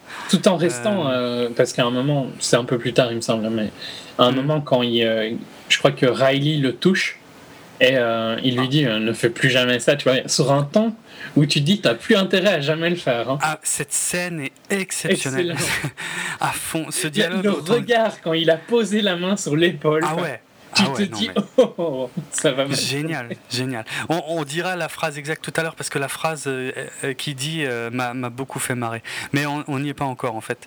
Mm. Il faut savoir que pendant le pont neuronal, donc là on est en pleine simulation hein, sur Gypsy Danger, pendant le pont neuronal en fait, les, hum, les pilotes en fait sont connectés aux souvenirs des autres. Ils partagent absolument tout, tu vois, tu peux rien, Ouais. rien, rien garder quoi. Et là on voit qu'il y a un truc qui commence à déconner du côté de Mako. Et on, voit en fait qu'elle était, euh, qu'elle était toute gamine euh, donc, euh, lors d'une attaque de kaiju à, à Tokyo. Un, un- kaiju d'ailleurs qui ressemble beaucoup à une tortue hein, et donc qui renvoie un peu à, à Gamera donc qui était l'une des créatures très célèbres au Japon aux côtés de Godzilla et, et Mothra. Pour les connaisseurs, ça, ça leur parlera. Pour le reste, ce n'est que des noms, je sais. Euh, donc on se rend compte ouais, qu'il y, a- un truc très concret en ce qui la concerne, c'est qu'elle était, euh, ouais, était en plein milieu d'une attaque et, euh, elle s'est cachée et elle a vraiment vraiment été méchamment traumatisée quoi. Et c'est bien fait hein, la, mise en scène parce qu'on a euh, Raleigh qui euh, lui est euh, physiquement présent dans le souvenir. On voit le souvenir si tu veux, il est mis en scène il y a Raleigh dedans en fait qui lui est en, costume, tu en combinaison et qui regarde. Je trouve que pour la, la mise en scène du truc, c'était pas trop mal. Ah ouais. C'était assez bien vu. Mm. C'était assez bien vu, mais euh, le problème c'est que ce, ce traumatisme bah, paralyse complètement euh, Mako et puis euh, est, en, est en train de méchamment faire foirer le. c'est qu'ils sont en train d'exploser l'intérieur du hangar. Ouais, ouais, bah oui, parce qu'à un moment elle se met dans une position de défense avec le bras en avant, mais ça commence à charger le canon euh, de Gypsy Danger, quoi. Ce qui est effectivement problématique. Canon nucléaire, il me semble, ou canon plasma, enfin un truc du Plasma, ouais, je crois. ouais. Mais ce qui, ce qui est très embêtant euh, à l'intérieur du, Ce qui, du je trouve, d'ailleurs, pour une simulation, qu'il n'y ait pas un bouton on arrête tout, est un peu bizarre. Ouais, c'est clair, parce qu'ils ils- ils se précipitent tous pour tirer les câbles des prises et tout machin, mais il n'y a, pas de- y a pas de kill switch qui Non. permet de tout couper d'un coup, quoi. Ce qui n'est pas très réaliste, mais bon, Ouais, ouais, comme dit, voilà, c'est pour le film. c'est pour le ça- film. Ça m'a- pas gêné. Franchement, le seul truc qui m'a gêné dans les trucs scénarios, c'est vraiment ce truc de, de lien, quoi. Parce que, à mon sens, ils, ils en, ils en parlent trop et puis après, euh, plus rien à foutre. Ils l'ont trop poussé, ouais. Euh, Non, mais- C'était le même avis qu'avait mon cousin euh, avec qui j'ai été voir. Mais je, pareil, j'ai été le voir avec des amis et euh, ils trouvaient aussi qu'il y avait des petits trous euh, par rapport à la nécessité du pont neuronal euh, et il n'y avait pas assez d'explications à ce sujet. Et c'est- pas faux. Ça passe très vite dans l'intro du film et après, ouais, on. Et je peux comprendre que toi, tu as eu l'impression que c'était vraiment essentiel qu'il y ait un lien très très fort, alors que finalement, le lien, il peut se construire. Et ça, c'était quelque chose qu'on voyait dans le comics. Si tu veux, dans le comics, euh, bon, la première sortie Jaeger se passe très mal. Je me permets de raconter le comics parce qu'il n'est pas sorti en France, donc euh, j'imagine que ça touchera de toute façon pas grand monde. Euh, mais on voit la- ouais, le premier test du Jaeger, il n'y a qu'un seul pilote. Et donc il y a une nana en fait euh, qui est euh, qui est pas du tout dans le film, hein, euh, mais qui connaît bien le professeur. Comment il s'appelle Qu'on voit des dans le film? Tendo. Mmh, Non non oui, Tendo. le, Tu sais celui qui a la coupe à la Elvis. le mécanicien un peu. Le mécanicien, ouais, c'est ça, le technicien. Bah, c'est lui qui a inventé les Jaeger, Ouais, en fait. ouais. Ça, c'est pas expliqué dans le film, mais c'est. Ou si, mais pas. C'est sous-entendu, quoi, je crois. Ouais. En tout cas, il est important dans la création des Jaeger. Je, je dis pas que je savais que c'était son créateur, mais il était important. bah, c'est clairement lui qui a, qui a inventé le concept, tout simplement en regardant son fils en train de jouer avec des figurines, hein, euh, tout bêtement. Et euh, par contre, il lui manquait la technologie en fait pour que le pilote puisse communiquer avec le Jaeger. Et il a fait appel à une de ses anciennes connaissances quand il était professeur dans je ne sais plus quelle université, qui elle a une technologie, donc la fameuse technologie du pont neuronal, qui peut servir à ça. Et en fait, quand ils font le premier test, il n'y a qu'un seul pilote et le mec il fait, euh, il fait un arrêt, euh, il fait un arrêt cardiaque et euh, voilà, il fait un arrêt cardiaque pendant l'essai. il supporte pas la charge. Ils font un deuxième essai parce que la technologie n'est pas encore au point, avec un pilote plus balèze, tu vois. Et puis en plus, la scientifique a un peu plus le temps de faire connaissance avec le pilote, elle a plus confiance en lui. Le test commence bien, mais finalement pendant le test, le mec commence à faire une attaque et en fait, elle pendant le test, depuis le, le bureau de commande, si tu veux, elle met aussi un, casque pour se connecter et c'est ce qui sauve le pilote et c'est comme ça qu'il découvre qu'il faut deux pilotes en fait euh, pour supporter la charge neuronale du Jaeger. Et c'est vrai que c'est des explications qui auraient peut-être été sympas de voir dans le film quoi. Parce Surtout, que je trouve qu'il y a des scènes qui sont pas super intéressantes, tu vois, qui gagneraient à être coupées pour mettre ces scènes-là. Pour mettre ça, ouais, ouais, ouais, c'est possible. Hum, hum. Euh, en parallèle euh, d'ailleurs à, cet essai qui est en train de méchamment foirer, on a aussi euh, donc le docteur Geisler qui lui est en train de, tu sais, avec la lumière noire, de, trouver des indices dans, dans Hong Kong pour accéder aux repères de Hannibal Chow, qui rentre dans, un, dans une boutique, je crois, de, trucs médicinaux faits à partir de, de, restes de kaiju. Mm et finalement qui arrive à, rencontrer Hannibal Chow qui est ouais, vraiment euh, too much de chez too much, euh, les fringues, les lunettes, les, les godasses. Les godasses. Je sais même pas comment décrire ça. C'est comme c'est des espèces de Santiago avec une armure en or. bah, le bout hein. en or, ça, ça, arrive. Je crois que c'est assez courant, ça, mais c'est en or, c'est vraiment flag. Et puis à mon avis, c'est de la peau de kaiju, non? Ah peut-être. Tu vois, je me suis dit que c'était de la peau de kaiju, quoi. C'était flash. Ah, ça, c'est possible. Ouais, ouais. t'as, un Newton qui s'excite de voir tout ce qu'il a, quoi. Ah ouais, c'est clair. Et là, il dit oh putain, avec tout ça, je vais pouvoir bosser. Sauf que euh, Chow n'est pas très très chaud pour lui lâcher euh, comme ça, parce que c'est son business et puis mm. parce qu'il en a un peu rien à foutre des, trucs scientifiques quoi. Je crois qu'à un moment, je sais plus si c'est là ou plus tard hein, que, que Geisler lui dit que qu'il a fait un pont neuronal avec le kaiju et Chao lui répond euh, qu'il faut être complètement con pour, euh, pour oser faire un truc pareil. Ouais. Mais, euh, et je, mais je crois qu'il gagne des points en même temps en, lui disant ça, parce que je crois qu'il dit Ouais, mais si, si tu es suffisamment débile pour, pour avoir fait ça, c'est qui c'est c'est peut-être intéressant. Je sais plus comment c'est dit dans le film, mieux que ça en tout cas. Oui et non, parce que Hannibal Chow à ce moment-là se dit Ah putain, t'as fait une grosse connerie et il y a une attaque de Jaeger en même temps. Et Hannibal Chow comprend, et on comprend à peu près au même moment, même si c'est pas dit, enfin moi je l'ai compris mm. à ce moment-là, qu'ils euh, veulent tuer euh, Newton, quoi. Vu qu'il a un lien avec eux. Ouais, ça. Et Hannibal Chow se casse. Ben, ça vient plus tard, mais tu le comprends dans, dans la réaction d'Hannibal Chow qui veut s'échapper mm. de là où est Newton, quoi. Ouais, ouais, tout à fait. Ouais. Enfin, honnêtement, moi, à ce moment-là, je l'ai pas. On n'en est pas encore tout à fait là normalement dans le film, mais mais je l'ai pas tout à fait compris comme ça euh, parce que moi, je me suis juste dit que que Chao, euh, ben, de toute façon, il a ses propres euh, installations pour se protéger des kaiju et vu qu'il connaît pas ce mec-là, il en a rien à foutre et il a qu'à aller se réfugier avec le grand public autre part, quoi. Hmm. Non, moi, j'ai vraiment. Enfin, je l'ai compris comme ça. Après, j'ai eu la confirmation, quoi. Mais que le lien est le lien fait que le kaiju va vouloir chercher euh, Newton. Par contre, je dis pas que c'était pour le tuer. Je pensais que c'était peut-être, tu vois, quelque chose de plus important. Genre, euh, qu'ils veulent savoir comment il a fait ça ou quoi, tu vois. Euh, mais en tout cas, je me doutais qu'il le cherchait. Mais toute cette scène où il rentre dans le, le marché noir, quoi, est sublime. Avec Newton qui s'excite sur tous les trucs. Ah, oh, vous avez ça, vous avez ça. Oh, vous avez, mais comment vous faites Les décors sont excellents. Hein. Franchement, les décors sont magnifiques. Euh, beaucoup de, de boiseries, d'influence évidemment euh, asiatique, euh, de couleurs très chaudes.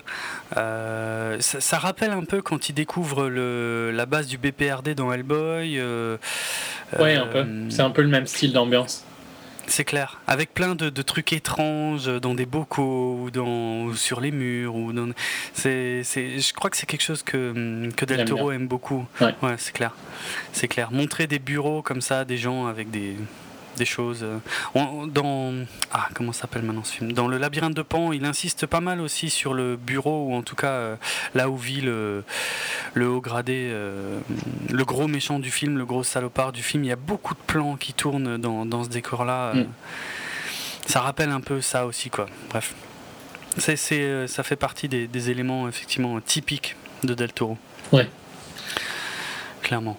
Alors que visuellement, par contre, le style, le design n'a rien à voir avec ce qu'on a vu jusqu'ici. Mais non. on sent. Même, enfin, dans ces dans ces scènes-là, il y a un petit côté Hellboy. Hein. Dans le, ouais, ouais, c'est peut-être Ron Perlman hein, qui a ça aussi. euh, ouais. Mais oui, il y a un petit côté Hellboy. Avec des, Ah, non, pas, mais- des, mais- plans assez larges mais assez bas. Tu vois, il n'y a pas beaucoup de hauteur dans ces plans. Non, c'est clair.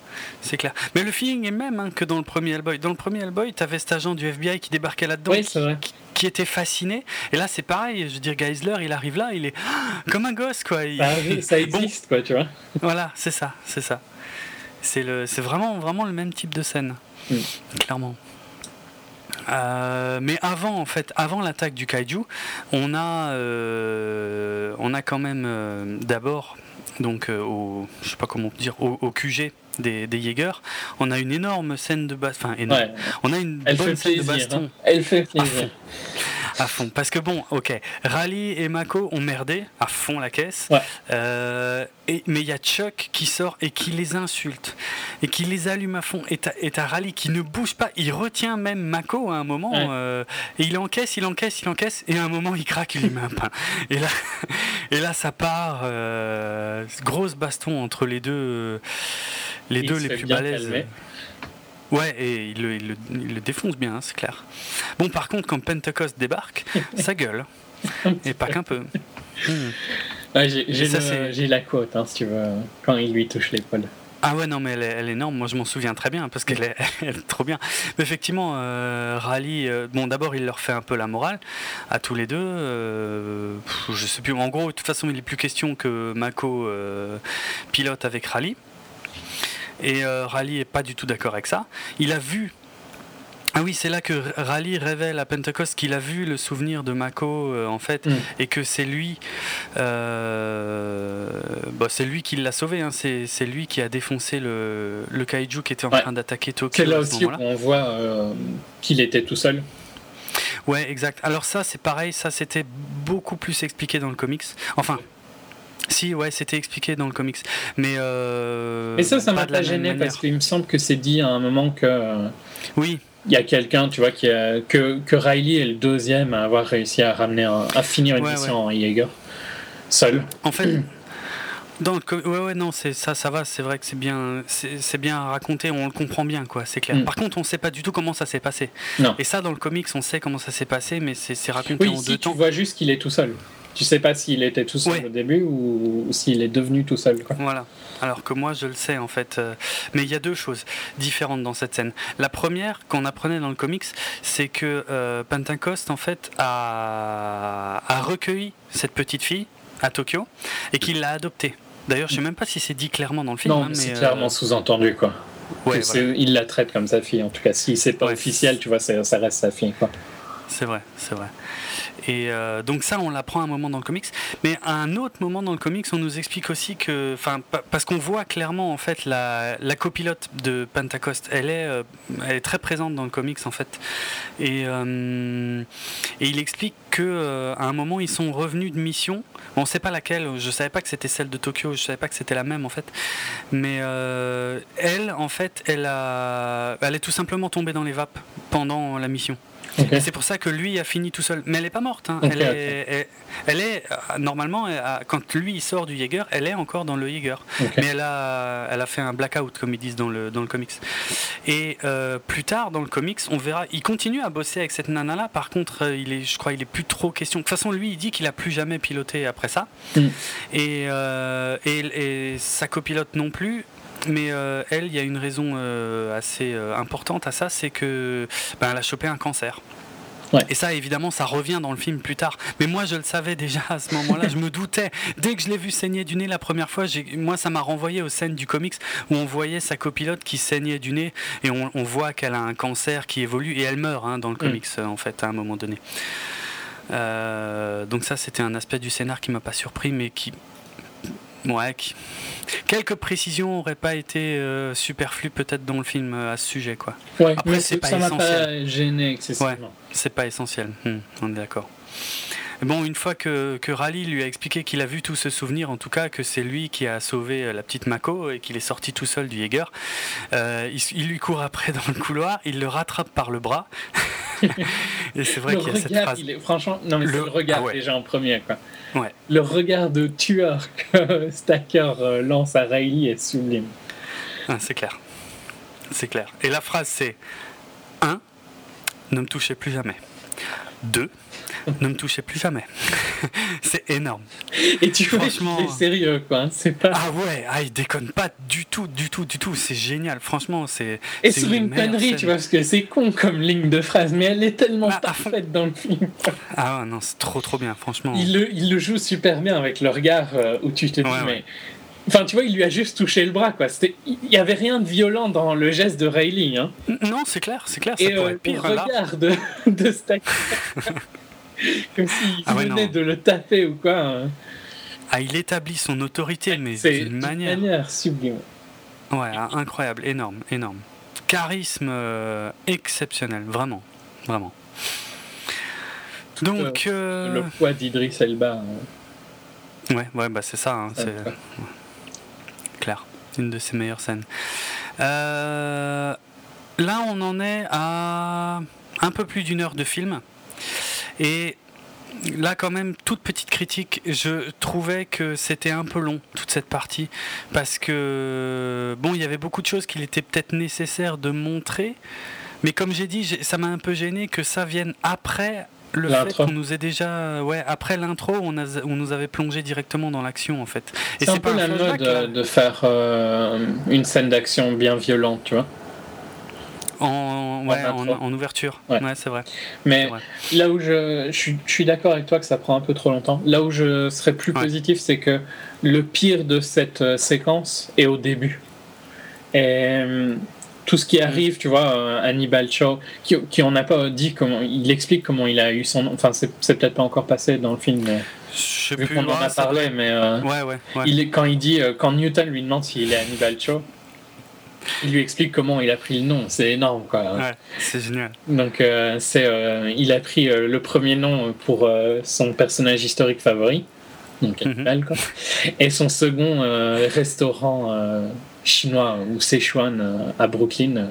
Son, son, deuxième son deuxième restaurant favori à Brooklyn. Il s'appelait donc Mais pourquoi tu prends le deuxième restaurant favori, quoi? C'est clair, ça n'a aucun sens et c'est pour ça que c'est génial, en fait. Ah ouais. Ah ouais. Mon, mon, personnage historique préféré et mon deuxième restaurant préféré à Brooklyn. N'importe quoi. trop bien. Trop, trop ça bien. C'est le perso qui est complètement hors du monde et vraiment bigger than life en, en anglais. Ouais, c'est clair. C'est ça. Hein. Il, est, il est too much de toute façon dans tout, dans, dans ses fringues, dans, dans, dans, son business, dans sa façon de parler. La totale, il, il est. c'est clair. Euh, mais bon, comme dit, les choses sérieuses arrivent. Il y a un kaiju qui se pointe dans la baie. De Ils parlent quand même un peu. On n'a pas parlé du tout de leur euh, stratégie, tu vois, qui est de, en gros, euh, dropper une bombe énorme portée par Striker Eureka. C'est vrai. C'est vrai qu'ils en ont déjà parlé. Mm, vu que les, la brèche s'ouvre de plus en plus, vu qu'apparemment il y a de plus en plus de kaiju, et donc ils veulent dropper une bombe à l'intérieur. Bah, une, charge, une charge nucléaire, effectivement, dans la, dans la faille lorsqu'elle s'ouvre, parce que de toute façon, les attaques euh, suivent une courbe exponentielle, c'est-à-dire qu'il y en a de plus en, de plus, en plus souvent, et d'après un des deux scientifiques, il risque d'y avoir aussi euh, plusieurs kaiju à la fois, euh, au bout d'un moment, d'après ses calculs. On verra plus tard si c'était vrai ou pas. En tout cas, pour cette première attaque à Hong Kong, ben là, on a, comme dit, là, on repasse enfin quelque part à la théorie, à la, à la, réalité du terrain, même si tout ce qui a été raconté avant était intéressant, hein, mais il est temps. Il est, il, est temps, de voir. ça il est temps de voir. Euh, Hannibal Show plus euh, la réplique de Stacker euh, à Riley et le fait que Riley casse la gueule de Chuck sont trois Ouais. très bonnes scènes qui aident largement à passer ouais. cette, cette séquence un peu trop longue. Hum, hum. Au moins, tu vois, Je ça finit sur, un, sur un, un truc bien. Ouais, c'est clair. Mais c'est vrai que ça manquait un peu de, de Jaeger. Ouais, il était temps quoi. Et là, euh, donc le- l'idée c'est d'avoir euh, Crimson, ça y est, Crimson Typhoon, Typhoon. voilà, ça m'est revenu, Euh, et euh, Cherno Alpha en première ligne. Avec, euh, ça y est, j'ai. Striker Erika. Striker Eureka, voilà, qui reste lui en retrait parce qu'il est trop important pour la mission, effectivement, euh, de, de lâcher la charge nucléaire euh, plus tard.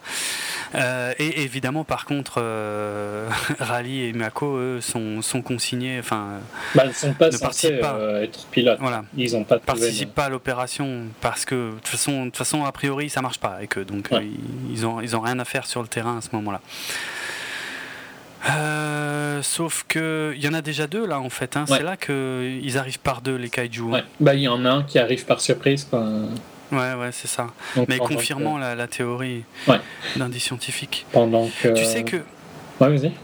Ça me fait penser, euh, les, les pilotes des, des mechas, des, des Jaeger, les, les acteurs, je parle, hein, Mhm. étaient, euh, ils avaient vraiment construit euh, tout un, un machin euh, hydraulique en fait, où ils étaient harnachés dedans. Ils en ont pris plein la gueule. la gueule. Ah, ils ont, ah, est-ce qu'il paraît, ils ont vraiment énormément morflé euh, pour pouvoir euh, tourner ces scènes. C'est c'est pas, euh, c'est pas juste la caméra qui tremble hein, quand ils pilotent. Ils étaient vraiment dans un truc qui les secouait dans tous les sens, et ça a été très dur à ce qui paraît. Je crois que Guillermo del Toro a dit que la seule qui ne s'est jamais plaint, c'est C'est- euh, Rinko euh, Kikuchi, qui joue euh, Mako Mori. C'est la seule qui, qui a jamais eu, qui a jamais rien dit à ce Mm. sujet. Tous les autres, franchement, ils en ont bavé et ils en ont fait part. euh, C'est un peu l'attitude asiatique. Ouais. Tu euh, gères tes problèmes toi-même. ouais, tu gères, tu, euh, tu dis rien, impassible. Euh, donc là, on a le, le combat euh, où euh, c'est un peu un massacre de, de Jaeger. hein. Ah ouais, oh putain, ils se font allumer. Et tu sais que c'est là que je me suis rendu compte que finalement, les, les trois Chinois et les deux Russes, on les a quasiment pas vus en fait. hein. C'est un peu logique vu qu'on va plus les On voir les connaît pendant pas. longtemps. Bah là, ouais, non, non, mais justement, là, une fois qu'ils se font défoncer, autant le dire franchement, ils sont, ils, ils survivent pas à cette scène. hein. Euh, Ouais, tu te rends compte que voilà, on les a pas, finalement, on les a jamais vraiment très bien vus et on les connaissait pas. Mais Ouais. bon, c'était Mais vraiment, c'était sûrement euh, nécessaire. Gros massacre parce que bon, les deux meurent. Ouais. Et puis euh, Striker Eureka va aider. Et euh, pareil, il se fait. euh, Il se fait bien allumer aussi. En fait, euh, parce que les kaiju ont, ont des, aussi- des capacités euh, nouvelles et surprenantes. Mm. Notamment, là, je crois qu'ils balancent un genre de MP, en fait, Ouais, il lance un AM. pour désactiver. Donc, euh, qui, qui coupe tous les circuits électriques euh, ben, de, de toute la ville, euh, d'ailleurs, de Striker Eureka. De, mais peu près pas de Gypsy Danger, Et qui ben est atomique et analogique. c'est ça, exactement. J'ai des bien doutes qu'il n'y ait rien d'électronique parce qu'il a quand même été construit autour de 2015-2020. C'est clair. Ouais, mais, Mais bon, pour l'histoire. Pour Gypsy l'histoire, ça passe. N'a pas de, n'a rien de, qui n'est pas analogique. Et juste histoire que ce soit dit, euh, la pilote russe qui s'appelle donc, euh, alors ça si je l'avais pas sous les yeux, je m'en serais jamais souvenu, hein, mais qui s'appelle Sacha Kaidonovsky, euh, qu'on voit jamais très bien dans le film, elle est super canon. hein. mais j'ai dû, j'ai dû chercher des images ailleurs, parce que dans les featurettes en fait, on voit l'actrice qui parle, on la voit plus dans les featurettes que dans le film Dans en le fait. film. Et euh, l'actrice Heather Derksen est, vraiment vraiment ultra D'ailleurs, il y, a- y une belle phrase euh, de euh, son mari, hein, on va dire. Euh, je ne Ouais. sais pas son nom, Kaidenovski quelque chose. Ou c'est de elle peut-être, ça se trouve c'est elle qui l'a Ale- dit. Alexis. Mais quand euh, Crimson Typhoon euh, est détruit, euh, ils Hmm. disent euh, Let's get this bastard et euh, ils se font défoncer deux secondes après. Ouais, c'est clair. C'est un peu triste parce que vu la masse du, de Cherno Alpha qui a vraiment qui est imposant par rapport aux autres Ouais. Jaeger, quoi, Ouais, ouais, euh, il se fait massacrer. c'est clair. C'est clair. Et donc, les, les, choses se précipitent. Franchement, cette, cette scène, euh, parce que là on est encore loin de la fin de la scène, hein, mm. euh, moi cette scène je m'attendais pas à ce qu'elle dure aussi longtemps. Et je m'attendais pas à ce que ce soit crescendo à ce point, parce que ça commence assez fort. Et pourtant ça ne va pas arrêter de monter. En, fait, en, péril, quoi, parce que donc euh, Striker est, est mort, quoi technique. Ouais, enfin, il est immobile, il peut plus rien faire et il est complètement. Il sort avec des flares, quoi. Ouais. Euh, je sais pas la traduction française de flair. Euh, avec des quoi des fusées ouais, des, fusées éclairantes non ça doit être ça des fusées éclairantes ouais c'est ça ouais euh, pendant que Gypsy arrive pour pour les pour les sauver en fait pour les sauver tout simplement ouais, donc ouais tout s'est tout s'est déclenché pour que Riley et j'ai oublié son nom soit Mako soit voilà Mako soit coéquipier ah ben il fallait. ça fait partie. Voilà, ça fait partie des choses qu'on voit venir à mort, mais mm. c'est tellement excellent. C'est tellement Il y a aussi bien un quand truc important, c'est que Hurk se blesse le bras dans cette scène. Ah ouais, c'est vrai. Ou la jambe. Important. Non, le, bras, le, bras. je crois. Le ouais, le bras, il a le bras bandé euh, plus tard dans le film. Euh, donc c'est, il n'y a pas de, c'est pas du tout insisté dessus, alors que ça, ça sera super important. À fond, ouais, c'est vrai, c'est vrai. Mais bon, là, à ce moment-là, tout se focalise sur euh, ben, Rally et Mako hein, qui font équipe, euh, ben, qui n'ont pas le choix de toute façon. Hein. Là, il faut que ça marche, sinon ils sont morts. Et tout est mort d'ailleurs, euh, même le projet global, tout. Quoi. Mm. Et ça commence dans la flotte.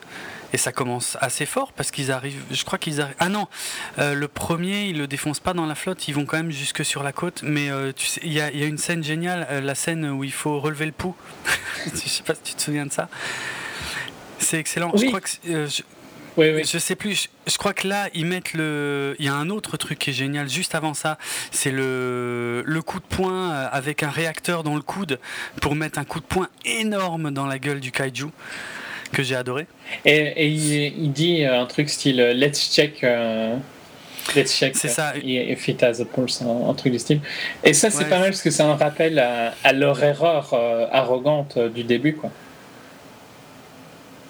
Euh, dans quel sens ben, euh, euh, Riley et son frère. ah, comme ça. Ils ont, oui. ils ont, ils, ont pas, tu vois, ils ont été un peu arrogants sur le fait qu'il il était mort, quoi. Et ils se sont fait prendre par derrière. Et je sais plus comment ils se sont fait prendre, mais en tout cas, ils se sont fait prendre. Et j'aimais bien le, le rappel de montrer que Riley est moins arrogant maintenant c'est vrai, c'est vrai. J'avais pas fait le rapprochement du tout, pour être franc. En fait, moi, j'avais juste vu le côté comique de la scène. Mais juste avant ça, il y a un truc que je trouve génial, c'est qu'ils improvisent beaucoup. Je, reviens tout de suite au, pouls, hein, mm. mais euh, juste un truc que j'ai aimé avant, c'est qu'ils improvisent euh, en, se servant de ce qui est, euh, ce qu'ils ont à, porter en fait, et ils prennent, tu des, des containers, des gros containers, et ils éclatent la gueule du kaiju entre deux containers. Enfin, vraiment, ils Là, on n'est plus au milieu de la flotte, tu vois. Y a, les décors commencent à avoir de l'importance. Et, ouais, ouais, À un moment, il prend un paquebot, quoi. Ou pas un paquebot. Ouais, si, un. Ça, c'est, ça, c'est plus tard. Mais ouais, ouais. Le... C'est le même esprit, c'est sublime, quoi. À fond, c'est génial, c'est génial, c'est clair. Mais c'est là quand il finit le premier kaiju, effectivement, donc ils sortent euh, une arme qui charge, ils explosent le kaiju. Oui, ben ça c'était une de mes autres critiques d'ailleurs, cette épée. Euh, je trouve qu'ils s'en servent quasi pas. En fait, t'avais une épée depuis le début et tu la sors juste là? Moi, je me suis vraiment dit ça, quoi. C'est pas l'épée encore là. Hein. L'épée, elle est, elle est dans la scène finale seulement. Non, non, elle est déjà là. Il y a déjà une. Ben, non, je crois pas. Non Sinon, il se servirait pas du bateau après. Hmm, dans la scène finale de cette scène-là, pas la scène finale du film. Quoique. Je, me, je crois pas. Je crois pas qu'il y ait l'épée à ce moment-là. L'épée, c'est. Ok, c'est possible. Je crois que cette épée-là, enfin, je, je, peux dire la critique maintenant avec que je l'ai dit. Je trouve que t'as cette épée-là, tu vois, et tu l'as jamais utilisée avant, quoi. Ouais, ouais. Alors que c'est une épée euh, physique, hein. Enfin, c'est. clairement. C'est pas un truc à énergie, euh, rien, quoi. C'est physique. Mais ça, c'est le, c'est le coup classique où euh, tu as, euh, une arme super importante, mais tu la gardes que pour la dernière scène. voilà, c'est classique, hein, ça fait partie. Mais je trouve que c'est un peu faible. Euh. Ouais, c'est sûr. Sur le moment, ouais. Mais c'est souvent le cas de ce genre de. Ben voilà, ça reste dans l'hommage du film, quoi. Ouais, clairement. Clairement. Non, non, mais le, là, le premier kaiju qu'ils explosent à Hong Kong, ils le défoncent avec le fameux canon plasma. Ils lui explosent le bide avec, et donc ils sont sur le point de se barrer. Et là, effectivement, comme tu disais, il y a Raleigh qui dit euh, vérifions son pouls, et ils en remettent.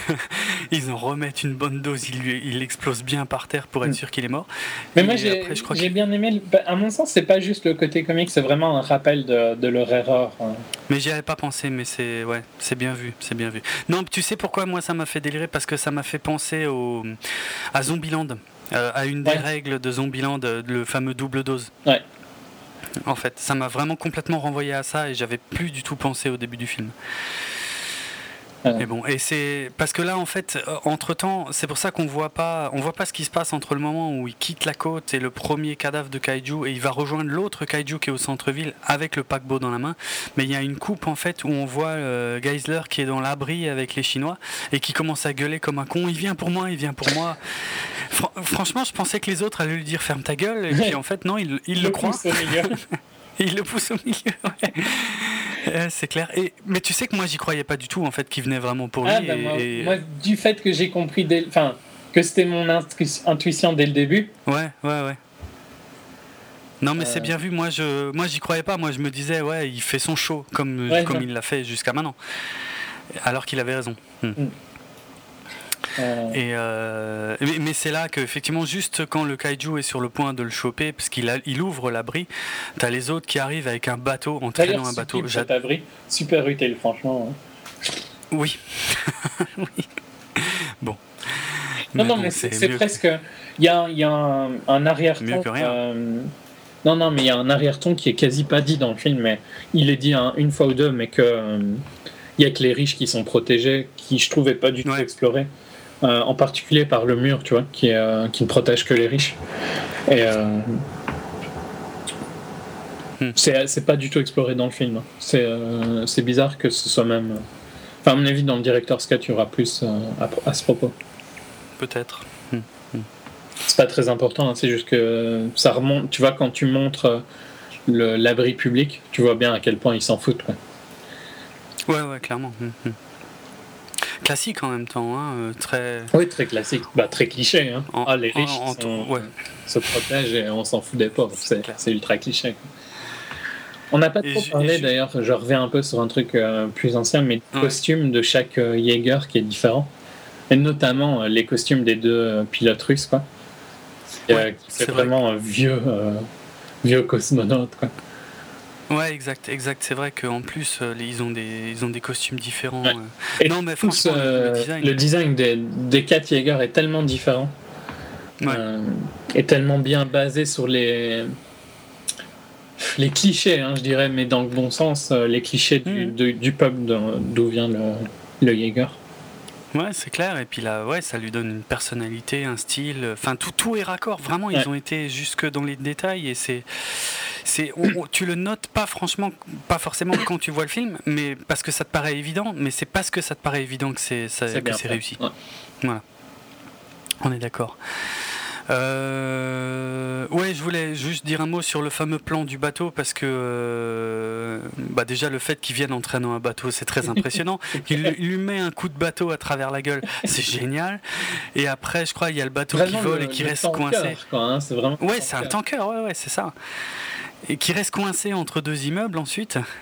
Et euh, moi, ça me renvoie à une image, une image que j'ai toujours adorée, je crois, si ma mémoire est bonne, parce que ça fait très longtemps que je ne l'ai pas vue. Je crois que c'était le premier film animé euh, de Ken le Survivant.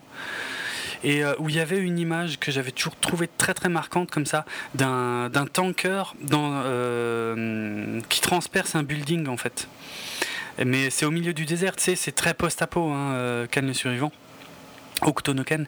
Et euh, cette image du tanker à travers le building m'avait vraiment marqué à l'époque et euh, j'ai un peu retrouvé ce feeling là dans cette baston.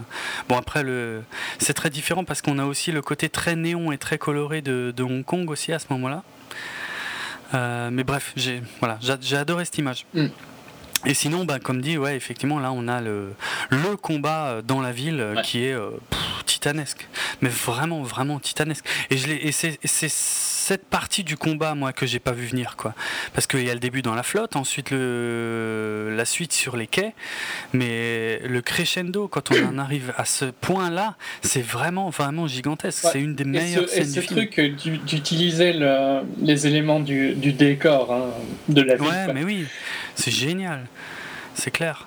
C'est clair. Et il euh, y, a, un petit gag visuel qui est euh, peut-être un poil lourd. Je me souviens plus exactement. Je crois qu'on a le le Jaeger qui, qui met un coup de poing, je sais plus, je crois qu'il traverse. Je sais plus s'il y a le kaiju euh, qui est au bout du point ou quoi, mais tu sais, il traverse tout un immeuble et il s'arrête à juste quelques centimètres, tu sais, des petites billes métalliques. Oui, qui, et il déclenche les billes métalliques. il déclenche les billes, exact, voilà. C'est un peu poussé. Mais c'est pas non plus gênant, quoi. Non, c'est clair. Franchement, moi, ça C'est plus marrant qu'autre chose. C'est cliché à mort, tu vois. Ouais. Mais c'est. C'est pas mal parce qu'il y a un côté où il pouvait pas vraiment savoir, quoi, tu vois. Et donc, euh, vu que c'est un méca, tu vois, il voit pas son point euh, où il arrive. Ah donc. Euh, Et je crois avoir lu quelque part qu'il y a peut-être une astuce, un jeu de mots. Euh, moi, j'avoue, je connaissais pas le nom justement de ce truc à billes, mais apparemment, ça s'appellerait un truc de Newton ou des, billes de Newton, un truc comme ça. Ah, et il y a un des scientifiques qui s'appelle Newton, euh, machin. Donc, ce serait peut-être pour ça, mais bon, voilà. Mais le gag est surprenant, si tu veux, dans, dans, dans la scène colossale que c'est, de voir ce tout petit truc. Euh, c'est marrant comme idée. Hmm. C'est le Newton Cradle. Ah, voilà, ok, merci. En tout cas, ils se foutent sérieusement sur la gueule et euh... ah ça y est maintenant ouais, je m'en t'avais raison.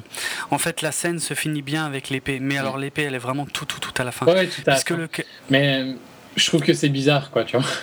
Parce qu'ils ont eu du mal, et puis, euh, ah oui, tiens, on a une épée, au fait, si on l'utilisait, quoi. C'est vraiment comme si, ah tiens, j'avais un truc dans la poche, j'avais oublié, quoi. Mais je crois que Rally n'est pas forcément au courant de toutes les nouveautés qu'il y a sur Gypsy. Donc voilà, ceci pourrait expliquer cela. Et puis Mako est débutante. Ouais, Allez, on va, dire ça comme ça. Hein. euh, oui, puisqu'en tout cas, il y a le kaiju qui prend son envol et qui l'emmène loin, loin, loin euh, en haut. Et c'est là qu'ils sortent l'épée et qu'ils coupent le, kaiju. Euh.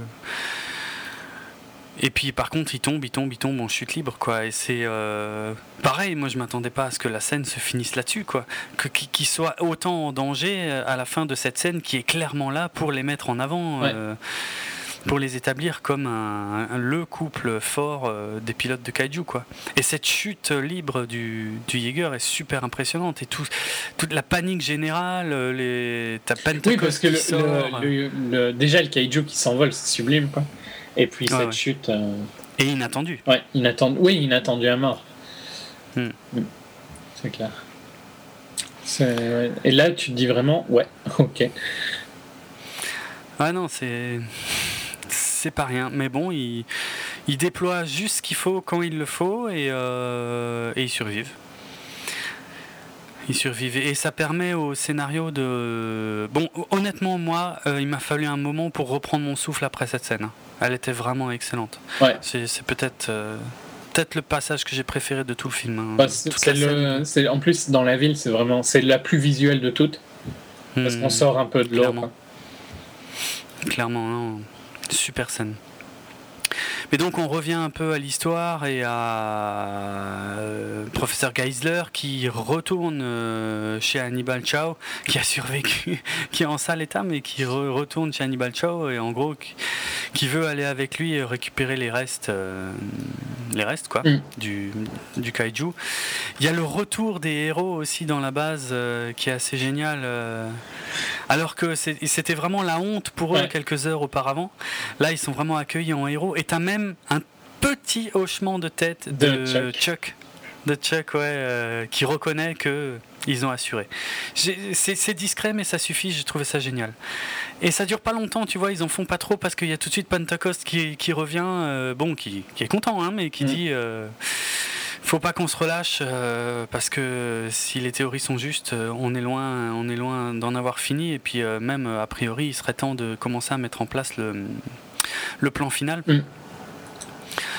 Mais euh, avant, avant tout ça, en fait, on a, euh, on a toute la partie du, du professeur Geisler, en fait, qui est avec Chow euh, sur les, le chantier, on pourrait dire, hein, de, de récupération des organes, où il découvre que a priori il y avait un, un embryon, un bébé, je sais pas comment on pourrait dire, à l'intérieur du kaiju. Ouais, bah ouais, un, un enfant. Qu'elle était enceinte. Ouais. Voilà, et euh, qui est sur le point de sortir et qui sort et qui fout un beau bordel. T'as une, t'as une belle scène de, de panique euh, de, du, professeur Geisler qui est poursuivi, mais à quelques mètres Ouais. hein, par le. Et le t'as Cho même qui se la énorme. pète, euh, qui disait je savais bien qu'il survivrait pas, tu vois. Ouais, Et C'est- juste ça, avant c'est énorme. ça, c'est, cette scène est géniale. Parce que honnêtement, vraiment, hein, pour être franc, Cho commençait à me taper sur les nerfs à ce moment-là. Euh, et quand il revient, Ouais, vas-y. Mm.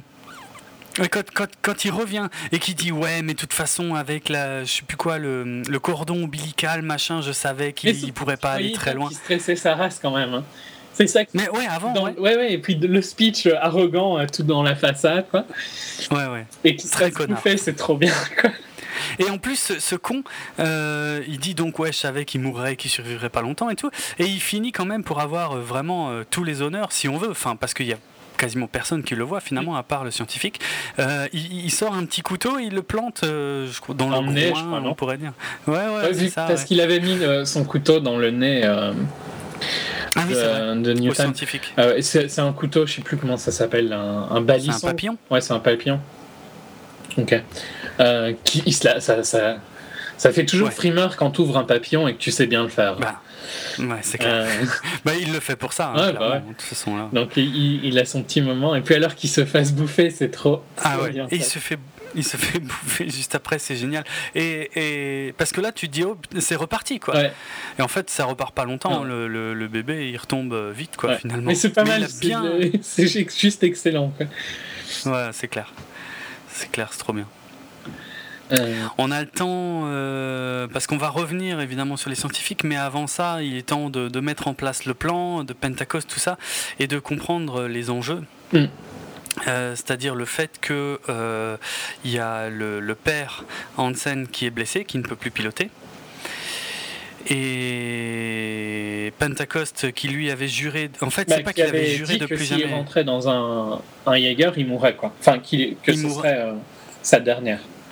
Ce serait fatal, bah évidemment, ouais, à cause de bon, comme dit radiations, pour le. quoi. Mais ça, il l'avait dit. hein, ouais. il l'avait dit. Là, là, je pense que ouais, là, je pense qu'on Je le, on le sait. ils l'ont dit, mais ils ils l'ont dit à un moment parce que je savais qu'il avait un cancer et tout ça quoi. Hmm, Parce qu'il hmm. parle du fait qu'au début des Jaeger, euh, bah, ils s'inquiétaient pas trop de- d'être protégés des radiations. Quoi. Ouais, exact. Bah, ils, le, ouais, c'est- ils le disent dans le comics aussi, hein, c'est pour ça que sa coéquipière meurt. euh, effectivement, parce qu'ils n'avaient aucune protection, parce que c'était pas, pas une priorité euh, au début du projet. Mm. Et c'est là qu'on a la fameuse scène avec Pentecost euh, en combinaison. Évidemment, Mako n'est pas du tout d'accord, mais bon, bref, de toute façon, on n'a pas trop le choix. Euh, et c'est là qu'il fait son fameux speech, mais que limite, je commençais à le connaître par cœur à cause des trailers. Ouais, Et, il est- et- et même, même pour être franc, ce que, ce que je trouve dommage à cause des bandes annonces, c'est que dans les bandes annonces, on voyait clairement qu'il était en combinaison à ce moment-là. Ah, c'est vrai. Dans les bandes annonces. Je regarde Donc je savais- que toi, donc à mon avis, ça m'a moins Ouais. marqué. Ouais, moi je savais qu'il allait repiloter c'était un peu dommage quoi, parce Ouais. que c'est quand même pas trop mal euh, amené dans le film quoi. Mais ouais, le, le- le speech. speech, il est top. hein. C'est euh, Ouais. aujourd'hui à la fin de. Enfin, en, fran- en français, hein, j'essaie de traduire en live. Hmm. Aujourd'hui, à la fin de notre espoir, à la fin de notre temps, euh, on a choisi de croire en. euh, en entre nous quoi tu vois nous et les amis quoi enfin eux, ensemble quoi dans l'humanité on va dire et euh, aujourd'hui on fait face aux monstres euh, et on annule euh, l'apocalypse semble que c'est un truc de style. Ouais, bah, de toute façon, même. Je l'ai pas vu en français et puis les, les, les, les trailers, je les mate en VO euh, si possible en VO aussi. Mais ouais, Alors, le- en VO, il quand il il gueule- est- mais en plus, il a une voix épique, euh, Elba, fond. qui aide largement à porter ce speech, euh, qui est Ouais, c'est peut-être clair. qui est peut-être générique, tu vois, comme ça, mais qui dans le film rend super bien, quoi. Ah, ça, ça passe hyper bien. Le, le Today we are canceling the apocalypse, la Ouais. façon dont il le dit, c'est c'est- Il insiste génial. sur dessus, super. Ouais. Ouais, c'est clair. Et donc, bon, et puis voilà, on a le père Hansen hein, qui insiste bien sur le fait que qu'il emmène son fils, hein, euh, Pentecost. Donc euh, voilà, mais enfin bref, il y, a le moment émotif, hein, euh, forcément, de, de, la séparation, tout ça, quoi. De... Et puis c'est le moment où, de toute façon, ils ont vraiment, vraiment pas le choix. Il faut qu'ils réussissent la mission à fond. Il y a en parallèle à ça, il y a les deux scientifiques, parce que finalement, le scientifique le plus sceptique accepte de se connecter aussi au pont neuronal. bah, il dit, avec les pilotes de Jaeger sont deux, donc on devrait être deux. ouais, ouais. C'est vrai, c'est vrai. Mais c'est chouette, moi je m'attendais pas à ce que le deuxième scientifique l'aide. Tu vois qu'ils sont tout le temps en opposition. Ouais, mais ils sont malgré tout amis, on dirait, tu vois. Ouais, ouais, c'est clair. Ils se complètent en fait finalement, et euh, ouais, ouais. Et à mon avis, ben, vu que c'est les scientifiques qu'il a pu trouver, il ne doit pas y en avoir des masses, quoi. Oui, c'est clair. C'est vrai. C'est vrai. Et euh, bah, la mission, la mission démarre. Hein, le Striker, ça y est, euh, Eureka, non, Striker, Eureka. et Gypsy Danger sont largués. Donc euh, là, ce coup-ci, bah, au milieu du Pacifique pour aller balancer la charge nucléaire qui est sur Striker, hein, si ma mémoire est bonne. Sur, on le voit dans son dos. Hein. Mmh, ouais, ouais. dans la Ouais, c'est clair. ouais, c'est très, encore, c'est très cartoon, hein, une nouvelle fois. Hein. Euh, le visuel de la charge. Hein. Bon. Euh, et, euh, mais par contre, les scientifiques, eux, à ce moment-là, qui ont découvert que ça ne va pas marcher. Ouais. Parce qu'il y a une espèce de, de protection. Comment une clé, quoi, on va dire. Ouais, c'est ça. C'est ça, euh, c'est-à-dire qu'il faut que faut qu'il y ait une signature pour, pour pouvoir traverser la brèche. Il faut qu'il y ait une signature du d'une entité de, de, kaiju quoi. Tu peux pas balancer un objet, il passera pas. Il faut faut, faut qu'il y ait un kaiju qui passe quoi. Mm. C'est ce qu'on apprend en gros à ce moment-là quoi. Donc tout tout leur cinéma là a, servi à quelque chose mine de rien quoi. Parce qu'à un moment je me posais quand même des ah questions hein, sur euh, à part être le ressort comique. Euh. Non non mais moi j'aime bien son perso, il est très utile au final. Ouais non c'est clair c'est clair. Non, mais j'ai beaucoup aimé leur scène, de toute façon. Avant de passer euh, sur, euh, dans la brèche, tu vois, euh, je trouve mm. qu'il y a un truc qui est. On va faire un rapport avec Man of Steel. Mm. Et Del Toro voulait ça. Del Toro voulait une destruction sans remords, quoi. Et je trouve que dans, dans ce film, tu vois bien les gens évacués. Oui. quand il prend le, le bateau, tu vois, t'as pas l'impression qu'il y a des gens dedans. D'ailleurs, il y a, y a pas qu'on a... Ouais, vas-y. Bah, on a bien eu l'alerte avant les gens qui se mettaient à l'abri. On l'a vu l'alerte, effectivement. Et je trouve que euh, un des défauts de Man of Steel, on est, je, on va pas revenir dessus, hein, mais on est resté assez longtemps dans nos épisodes Man of Steel. Mais tu vois, je pense que c'est Man of Steel aurait gagné euh, parce qu'il n'y a aucune critique sur le fait de la destruction de Pacific Rim alors qu'il y en a eu des tonnes sur euh, Man of Steel. Et, euh, alors qu'à mon avis, celle de Pacific Rim est dix fois plus grosse. Hein. Ah, plus grosse, je sais pas, mais l'échelle est similaire. Ouais. Euh, plus ou moins. Et donc, je pense que Zach. Zach, ouais. Zack Snyder J'ai un doute avec l'autre. Brian Singer Voilà, à cause de toi, hein, parce qu'avant, j'hésitais jamais. Euh, donc Zach aurait gagné à, montrer des scènes comme ça où ils évacuent les gens. Sauf que entre temps, depuis qu'on a enregistré Man of Steel, et on va pas, on va essayer de pas rester longtemps là-dessus, hein, mais euh, il y a eu quelques précisions, euh, notamment avec l'annonce récente du futur de, DC Comics au cinéma. Et euh, je sais plus si c'est Goyer, le, scénariste, ou Snyder, qui a précisé que dans le prochain film, donc qui verra Batman et Superman dans le même film, le titre définitif n'est pas encore connu, il a dit que cette fameuse scène qui a tellement fait polémique aura une conséquence concrète dans la suite. C'était bien, euh, d'après lui, c'était bien euh, Superman qui ne maîtrisait pas encore suffisamment ni ses pouvoirs, ni euh, les pouvoirs de ceux d'en face, et ni voilà ce qu'il était capable de faire. Mm. On a on a trop l'image du Superman qui sauve toujours tout, mais dans la suite, il devra faire face aux conséquences de ce qui s'est passé justement à Metropolis dans le premier. Ok. Voilà. Ok. Euh, donc, on en est où euh, et ben, On en est au début de la mission. Hein, bah, ouais. Et puis les, les, scientifiques qui courent pour prévenir. Euh, ouais, ouais. Et d'après en fait la, d'après la théorie d'un des scientifiques, à ce moment-là, il devrait y avoir trois kaiju, mais il y en a que deux qui sortent de la faille à ce moment-là. Bon, le troisième tarde pas trop, de toute façon.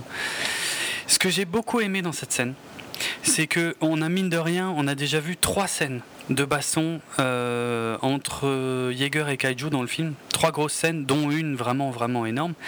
Oui, qui est presque une scène que tu sépares en deux un peu, mais. Ouais, c'est vrai qu'elle a deux temps euh, assez différents quelque part. Je suis d'accord. Ce que, moi, ce que j'aime bien dans celle-ci, là, dans la dernière, c'est qu'elle arrive à renouveler complètement le truc euh, dans le fait que ça se passe sous la flotte. Donc les d'un côté on a les Jaegers qui, doivent euh, faire face à encore plus d'inertie que d'habitude. Et d'un autre côté on a des kaiju d'un type différent de ce qu'on a vu jusqu'ici parce qu'ils se, déplacent très très très rapidement, ils nagent. Et euh, voilà moi j'ai trouvé que c'était bien d'apporter encore un, type de combat différent de tout ce qu'on a pu voir jusque là parce que finalement un robot qui se fout sur la gueule avec un monstre c'est quand même un peu toujours pareil quoi. Et euh, bon, on a eu la première scène où on les découvrait, on voyait pas tout très bien, mais voilà. On a eu une deuxième scène très rapide à Sydney, euh, mais en plein jour. On a eu après effectivement à Hong Kong en deux temps, mais je pense qu'on avait déjà vu un peu toutes les facettes de cette formule-là. Et je trouve ça très malin d'avoir euh, complètement rebattu les cartes parce que il y a trois kaiju qui nagent dans un environnement là pour le coup vraiment hostile euh, pour les pour les Jaeger et euh, je trouve ça très malin. Très très malin et euh, même si pour moi ça surpasse pas par contre la scène de Hong Kong qui reste ma préférée de loin mais putain celle, ci est loin d'être à la ramasse quoi. C'est énorme quand même. Tout ce qu'ils font quoi et là, effectivement, ils ressortent l'épée, ils réutilisent beaucoup l'épée euh, parce que il euh, y a. Euh, ah, j'arrive pas, hein, Eureka. Striker, Striker Eureka, merci, qui lui donc doit vraiment aller placer la charge et donc qui, qui, par contre fait face à un kaiju de type 5 comme ils n'en ont jamais vu jusque-là. Mm. Et par contre, derrière, on a. Euh, qui est donc la difficulté. Hein. Ils le disent à moitié, quoi, mais c'est globalement, c'est la difficulté du kaiju. ouais, quand t'as un peu l'habitude. Ouais. un peu l'habitude des soit des animés, soit des jeux vidéo, tu comprends tout de suite effectivement hein, que c'est la puissance, la, la, taille et tout quoi, clairement.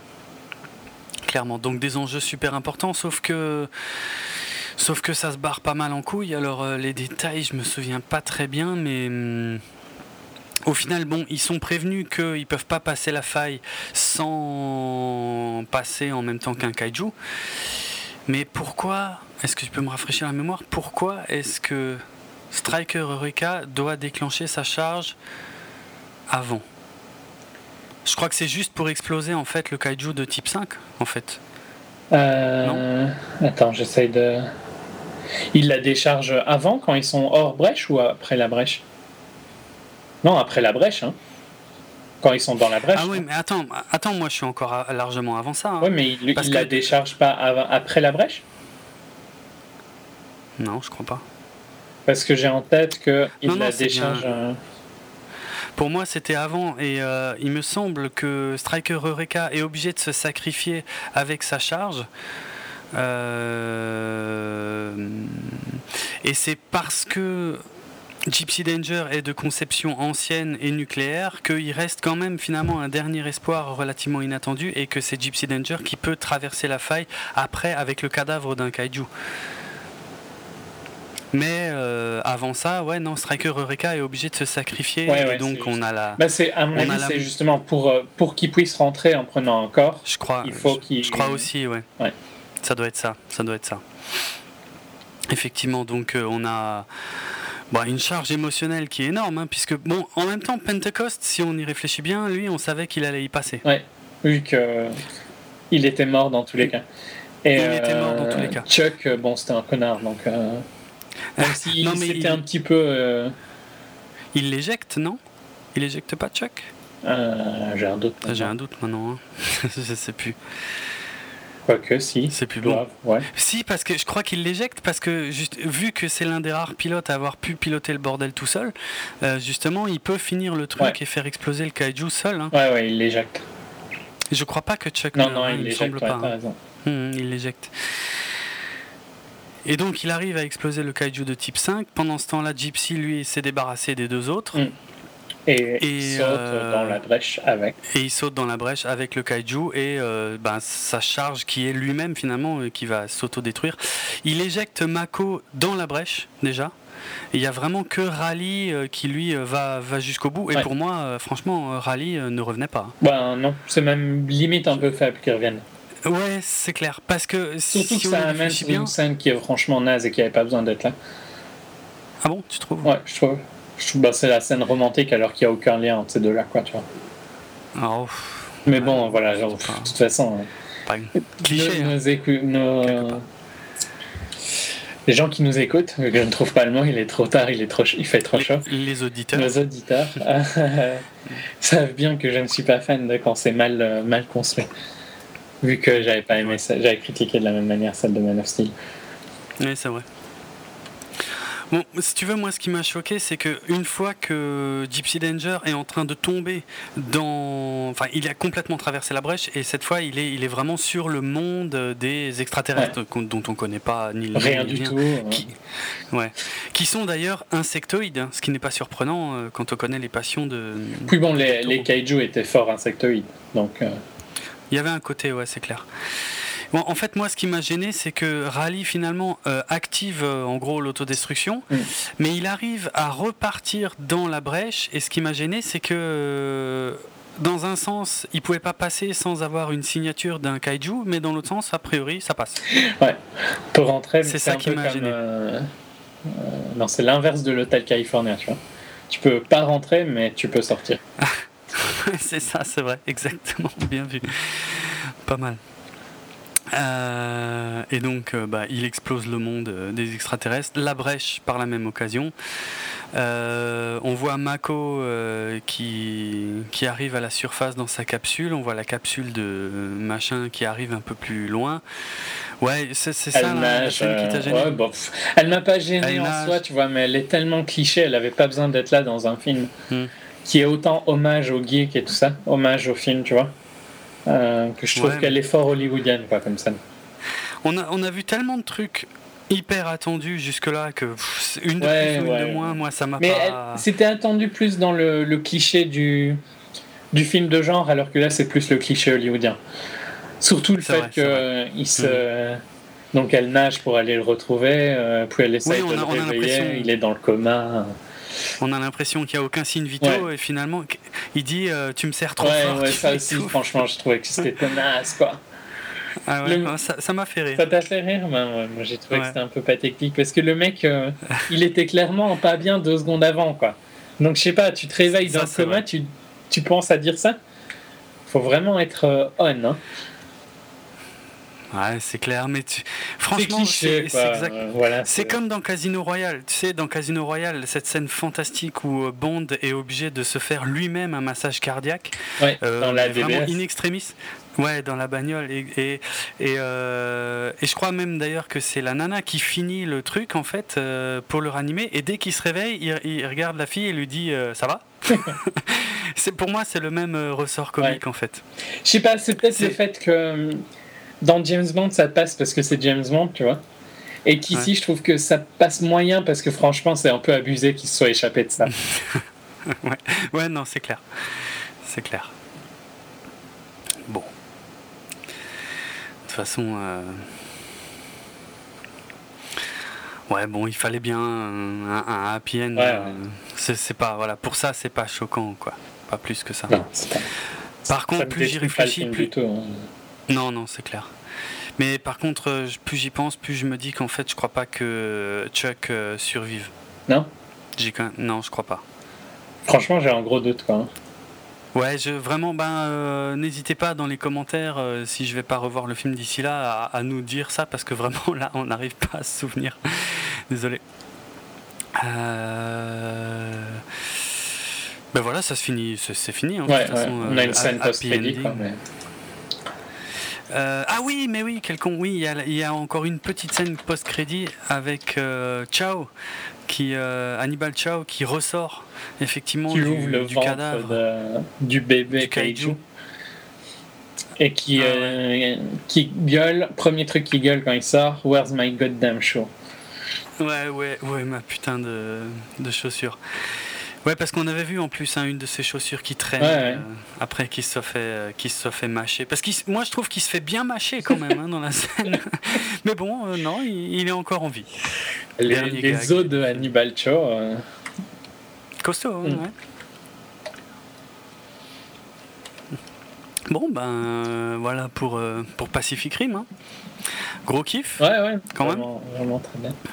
vraiment fun. euh, je pense je le reverrai avec plaisir. Au cinéma si j'ai le temps, mais sinon en DVD ou Blu-ray. super, super film, super trip. Alors, parlons rapidement d'une éventuelle euh, suite. je, je viens de regarder, désolé s'il y a eu un bruit de clavier parce que ça me perturbait. Mais donc, euh, Chuck meurt. hein. Il, il, détonne meurt, euh, la charge nucléaire tous les deux. Ok, ouais, non, mais t'es incapable de me souvenir précisément, mais ouais, ok. Ok. Euh, Ouais, donc, euh, le scénariste Travis Beacham a a priori déjà quelques idées pour une éventuelle suite. Guillermo del Toro a lui-même déclaré là tout récemment que si suite il y a, euh, alors voilà la piste qu'il a donnée. Euh, comme euh, Gypsy Danger a explosé sur la planète des- d'où venaient les kaiju, a priori il devrait y avoir des restes de Gypsy Danger. Et donc l'une des pistes qu'il aurait pour la suite, ce serait que euh, qu'il y aurait une, nouvelle menace euh, d'une espèce de fusion entre Gypsy Danger et les restes de Gypsy, Danger et un nouveau modèle de kaiju. Bon. Il faut savoir que de toute façon, euh, cette suite est loin d'être confirmée pour l'instant à cause des résultats un peu en dessous des espérances des studios. Et que comme les chiffres seront pas mirobolants, est-ce que vraiment il y aura suite euh, Je pense que ça va dépendre de ce que fait Godzilla. Ils vont rien greenlight avant de voir les résultats de Go- Godzilla, vu que c'est aussi euh, Legendary. Ouais. Et euh, que, à mon avis, ah, C'est si le même studio. c'est- s'ils arrivent à, à avoir un bon, euh, un bon résultat de Godzilla, je pense qu'il y aura plus un public pour Pacific Rim 2, tu vois.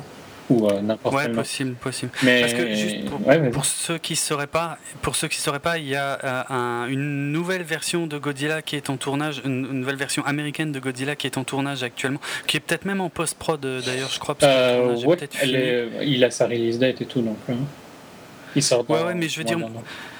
Moi, j'avais vu des images du tournage il y a peut-être un mois ou deux, donc peut-être que le tournage est déjà fini, mais voilà, il y a un nouveau Godzilla qui arrive euh, clairement. Je sais pas si beaucoup de monde l'attend. Ça, c'est une autre question, mais euh, donc. euh, Ouais, ouais, je pense que ça risque d'être lié, effectivement. Tu, tu fais bien de faire un parallèle, j'aurais pas pensé. Hum, hum. Et je pense que ils vont avoir le même déception avec Godzilla. Parce que le cast est. Pas très connu. Ben non, Aaron Taylor Johnson qui était dans Savages.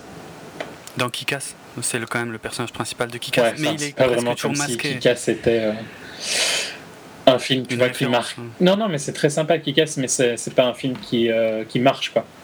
Il a pas son Bah, nom pas- quoi, tu vois. Pas pour le grand public, Voilà. de toute façon, ouais, c'est clair, ça reste encore euh, très niche. ouais. Elisabeth Olsen, donc si tu te rappelles Ah oui. des, des, frères, des sœurs Olsen. Ouais, bien sûr, bien sûr. Ouais, ouais, les frangines. Enfin, il n'y a, y a pas un nom, tu vois, qui, qui vend, quoi. Et Non, donc, euh, je pense qu'ils vont être sur le- les mêmes résultats. Mais on Mm. verra bien. Mais je pense que si, si Godzilla marchait, je pense que Pacific Rim, parce que c'est pas le même univers, mais ça- déjà, tu as des possibilités de crossover énormes. hein. Euh, pff, Je sais pas. Je suis sûr que Godzilla va se la jouer beaucoup plus sérieux et ce sera pas la même approche euh, à mon avis. Quand non, même. mais bon. Si Godzilla marche, je pense que Pacific Rim aura une suite. Mais ils vont pas Ouais, tenter vu comme ça, Greenlight avant parce que c'est trop cher. hein. Faut dire, franchement, 180 et quelques millions, presque 200 millions pour Pacific Rim, c'est assez cher pour un film de niche, quoi. Niche Ouais. avec des mais, très gros mais- mais pourtant, pourtant, pourtant, le budget, on le voit à l'écran. hein. On peut pas dire qu'ils sont foutus de notre Non, gueule, non, mais je pense que c'est dépensé trop pour euh, le public qui est attiré par ce film-là. Ouais, ouais. C'est pour ça que c'est un film, je pense, que les qu'il faut vraiment voir si on est intéressé par le genre, parce qu'il n'y en aura pas beaucoup d'autres. Ah, ça c'est clair. Donc, euh, ah oui. Ah oui, non, mais ça, ça, pour ça, je remercie Guillermo del Toro et le scénariste Travis Bicham d'avoir réussi à, concrétiser ce projet qui est, mine de rien, euh, quelque chose qu'on n'avait absolument jamais vu dans le cinéma euh, occidental. Hein. Euh, bon, au niveau robot géant, on a peut-être eu Transformers, mais c'est pas la même approche. Et, au niveau, voilà, et au niveau kaiju, on avait eu Godzilla en 97 qui était à chier, à chier, à chier. Donc, merci, merci à eux d'avoir euh, réussi à faire un truc aussi génial avec ces deux univers. Mm. Euh, on n'avait jamais vu ça et ça fait du bien quoi. Et c'est là où je trouve que le tweet de Kojima où il dit euh, Never imagined I would be so fortunate to see a film like this in my life, truc du style, tu vois. Mm, mm. Je trouvais super vrai que je serais. Que j'aurais la chance de voir un jeu, un film comme ça dans ma vie. je trouve qu'il est super réel parce que franchement, je, je suis pas sûr que tu en verras un autre. C'est vrai. Moi, pour être tout à fait franc, je suis pas certain d'avoir vraiment envie qu'il y ait une suite.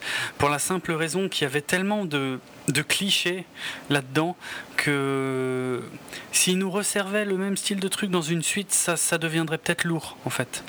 Et euh, ou alors il faudrait vraiment qu'ils bossent et euh, enfin qu'ils bossent. Je dis pas qu'ils n'ont pas bossé sur le scénario parce que toutes les, comme dit, hein, toutes les facilités, soi-disant facilités du scénario, pour moi c'est des hommages à appuyer et je trouve ça génial au final.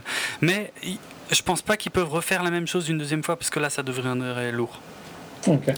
Et euh, voilà, c'est pour ça que je, trouve que c'est une histoire qui se tient bien et qui est, qui, moi, qui me convient et pas forcément envie de voir une suite euh, qui, qui, gâcherait l'héritage. Euh. je suis assez d'accord. Je suis très surpris par contre, vu qu'on était sur Godzilla, que le réalisateur de Godzilla, il a fait Monsters avant qui est, excellent, mais qui a un tout petit film indé. c'est un, des meilleurs films de SF récents. Hein.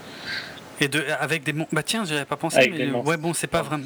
C'est des monstres géants, mais c'est des extraterrestres, on les voit moins. C'est pas ouais, c'est pas le même principe que les kaiju, tout à fait. Mais c'est un, un, excellent film Monsters, c'est clair, surtout pour le budget minuscule qu'il a. 500 000 dollars quoi.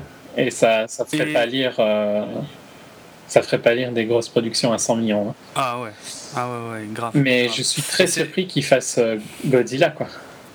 Bah oui, parce que c'est l'opposé total de son approche sur Monsters, quelque part. Oui, ben faut voir, parce que c'est Franck Darabon qui écrit le scénario de Godzilla en partie. Donc, euh, ok.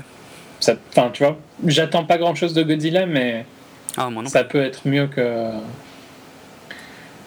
Euh, le fait que ce soit lui plus Darabon, tu vois, qui a quand même fait des excellents films d'horreur. Hein, euh, The Mist, par exemple, c'est sublime, quoi. Je crois que. Ouais, je, il me semble que tu l'avais vu il n'y a pas très longtemps. Ouais, ouais, mais on en avait parlé dans notre hors-série sur, euh, Walking, Dead. Ouais, c'est juste. Ok. Ouais, ouais, The Mist est excellent. Et puis euh, sinon, il a fait, euh, pas du tout dans le style fantastique, mais Shawshank Redemption, Les Évadés, excellent, inspiré d'une nouvelle de. De King. De, de King, voilà, je cherchais son nom, de Stephen King, comme The Mist. effectivement, c'est. Et La ligne verte aussi. Ah oui, c'est vrai. Ouais, tout à fait. Bon, je demande à voir, mais je. Non, mais j'ai pas beaucoup d'espérance. Mais euh, c'est vrai, par contre, on va aller sur un truc beaucoup plus sérieux avec euh, Gareth Edwards et Dara. Ouais, ouais. T'imagines pas euh, l'immensité de ma déception en 97 ouais. avec le, le ah ouais non mais c'était un film que j'attendais énormément le Godzilla de 97 et euh, je ne l'ai jamais revu depuis que je l'ai vu aussi. Ouais, je l'ai vu deux fois moi. Je l'ai détesté à tel point. C'est le début était pas trop mal, mm. mais alors euh, au bout d'un moment il commence à y avoir tous les bébés Godzilla et tout machin. Je me disais ils sont foutus de notre gueule là. C'est pas Godzilla, ça n'a rien à voir là. Hein. C'est plus du rip-off de Jurassic Park qu'autre chose. Hein. Et j'ai jamais voulu revoir ça. À mon avis, euh, beaucoup de gens n'ont pas voulu le revoir vu qu'il n'y a jamais eu de suite alors qu'il y avait clairement un cliff euh, à la fin. Tu t'en rappelles peut-être pas ah, parce que ça date, mais il y avait, envoyé le, le, plan final. Il y avait, des œufs. ou des œufs. C'était un œuf, ouais. Je sais tu dis, ouais, c'est vrai. Donc, euh... bah, d'ailleurs, le signe, c'est qu'ils ont mis 15 ans à en refaire un. Quoi. Ouais, ouais. Il s'était fait défoncer. Je crois qu'il avait assez bien marché, mais il s'était fait défoncer par les critiques, assez justement, hein, parce que c'était quand même bien naze, quoi. Ok. Bon, voilà en tout cas pour le futur de ce type de film. Euh, doit-on évoquer euh, Transformers 4, euh, qui est malheureusement en cours de production aussi, hein, de la part de Michael Bay, qui lâche pas le morceau, même si a priori il va complètement renouveler la franchise, parce que les robots, ont de, même les robots qu'on connaît déjà, ont des looks, des nouveaux looks complètement inédits. Tous les personnages humains dont, du film sont aussi renouvelés. on retrouvera a priori aucun de ceux qu'on connaissait ah, déjà. C'est normal, il, il, voulait se faire une autre fille, quoi. Oui, entre autres, voilà. À chaque fois, il faut bien changer l'actrice, tu vois. C'est clair, c'est clair, faut, faut varier les plaisirs. Bah hein. au, Tant qu'à faire. Propre au, au, propre et au figuré pour lui. Hein. Et, euh, et c'est Mark Wahlberg, je crois, hein, qui a le rôle principal dans Transformers 4. Ouais. Si je dis pas de conneries, ouais, c'est ça. Bon, et l'actrice, c'est euh, Nicolas Peltz, que tu verras très bientôt parce que tu vas regarder Bates Motel. D'accord. ok. Donc ça c'est une série, euh, une série préquelle au Psychose d'Hitchcock pour ceux qui connaîtraient pas. Préquelle et en même temps vu que ça se passe euh, à notre époque, euh, c'est un, préquel contemporain. C'est le nom officiel. Parce que ça se passe là, tu vois, maintenant quoi. Ok. Bon, et puis comme moi j'avais dit que j'étais très fan de Psychose, mais a priori c'est très bon, donc euh, je, vous le conseille même sans l'avoir vu. Non, moi j'ai beaucoup aimé, hein. c'était très bien. Il y a un petit peu euh, un effet. je, te le vends là, hein. je sais que ça va te le vendre. Il y a un petit côté Twin mm. Peaks dans le, le mystère de la ville. Ah, sympa ça aussi, ouais, c'est clair. Je sais vendre mon produit. Bien vu, ouais, c'est clair. Bon, finissons-en. On en a, je crois qu'on a assez divergé, on a bien complété le sujet en tout cas, avec ce qu'on pouvait. On va, on va arrêter là, on est sous la barre des 3 heures. Je voudrais rester sous la barre des 3 heures pour pouvoir dire qu'on a fait un podcast de moins de 3 heures. Ça fait longtemps que c'est pas arrivé. Hein. C'est vrai. le premier qu'on avait fait très long, c'était euh, Skyfall, et je me rappelle qu'on s'était dit, oh, on a fait plus long que le film. Ouais, exact. Je crois que maintenant, c'est rare qu'on fasse plus court un film. Ouais, carrément. Hein. Hum, hum. Ok. Ben, donc, euh, bah, je te laisse euh, la phase auto-promo. Hum, j'ai perdu ma feuille, donc euh, ce sera moins bien. Ah, vous pouvez nous retrouver notre podcast sur bipod.be vous pouvez nous laisser des commentaires sur bipod.be, euh, mais également des notes et des commentaires sur euh, iTunes, ça aide énormément, et également sur podcastfrance.fr. Mhm. Pour Jérôme, vous pouvez le retrouver sur son blog dravensworld.net et sur Twitter at dravenardrog, d r a v e n a r d r o k et pour moi sur Twitter at rates, r h a i t z.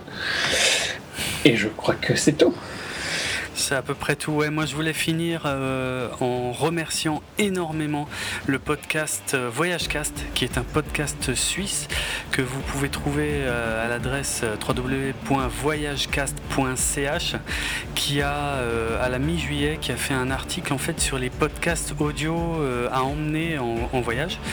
Neuf podcasts audio à écouter et à emmener lorsqu'on voyage. Et euh, parmi ces 9 podcasts euh, figure 24 FPS. on est super content de, figurer dans cet article, surtout que quand je vois tous les autres euh, qui sont dedans, je je connais et j'écoute la, grande majorité et ce sont d'excellents podcasts. Donc vraiment, je remercie Jonathan de, de Voyagecast pour ses commentaires sur euh, le site, pour ses commentaires via Twitter euh, aussi parce qu'il nous en fait de temps en temps. Et donc pour cet article excellent, euh, enfin excellent, je dis pas ça parce qu'on est dedans, hein, mais parce que je trouve que je suis assez d'accord avec ses conseils. Hein. ce sont des podcasts la plupart que j'aime beaucoup et vraiment un gros gros gros merci à lui donc pour cet article et pour euh, et pour ses commentaires sur 24 euh, FPS. Donc je le répète, voyagecast.ch et la dernière fois je l'avais pas euh, dit mais le Broclash qui nous avait également cité dans son dernier épisode, c'est un podcast des frères Doucet que vous pouvez trouver à l'adresse thebroclash merde, j'ai pas vérifié, FR, je crois, je vérifie ça, c'est bien ça. Donc thebroclash.fr, ça s'écrit T-H-E-B-R-O-C-L-A-S-H.fr. Merci à eux, merci à vous, euh, Maté Évangélion, et on se retrouve euh, très bientôt pour T'as vu comme je place ouais, Non, mais je trouve que c'est impressionnant qu'on ne l'ait pas placé euh, avant. Évangélion. Parce que bon, c'est une des grosses critiques, c'était que c'était très proche d'Évangélion. Ouais, alors qu'il semblerait que euh, Del Toro n'a jamais vu Evangelion et Bicham a vu, le scénariste, a vu Evangelion après avoir finalisé son script de Pacific Rim. Bon, est-ce que c'est vrai, est-ce que c'est pas vrai? Je m'en fous. De toute façon, euh, Pacific Rim c'est excellent et Evangelion c'est génial aussi. Euh, donc euh, voilà, la série ou les films, mais les films sont pas encore terminés, mais c'est excellent. Voilà. Mm. C'est un monument de l'animation japonaise à voir absolument si on aime le style. Après, il y a un côté très métaphysique qui va très très très loin dans Evangelion, hein, qui est peut-être pas pour tout le monde, mais quand même, ça vaut le coup d'être vu, je pense. Donc, euh, qu'est-ce que je disais? Ouais, Maté Evangelion. À très bientôt pour un nouvel épisode de 24 FPS. Allez, ciao. Salut.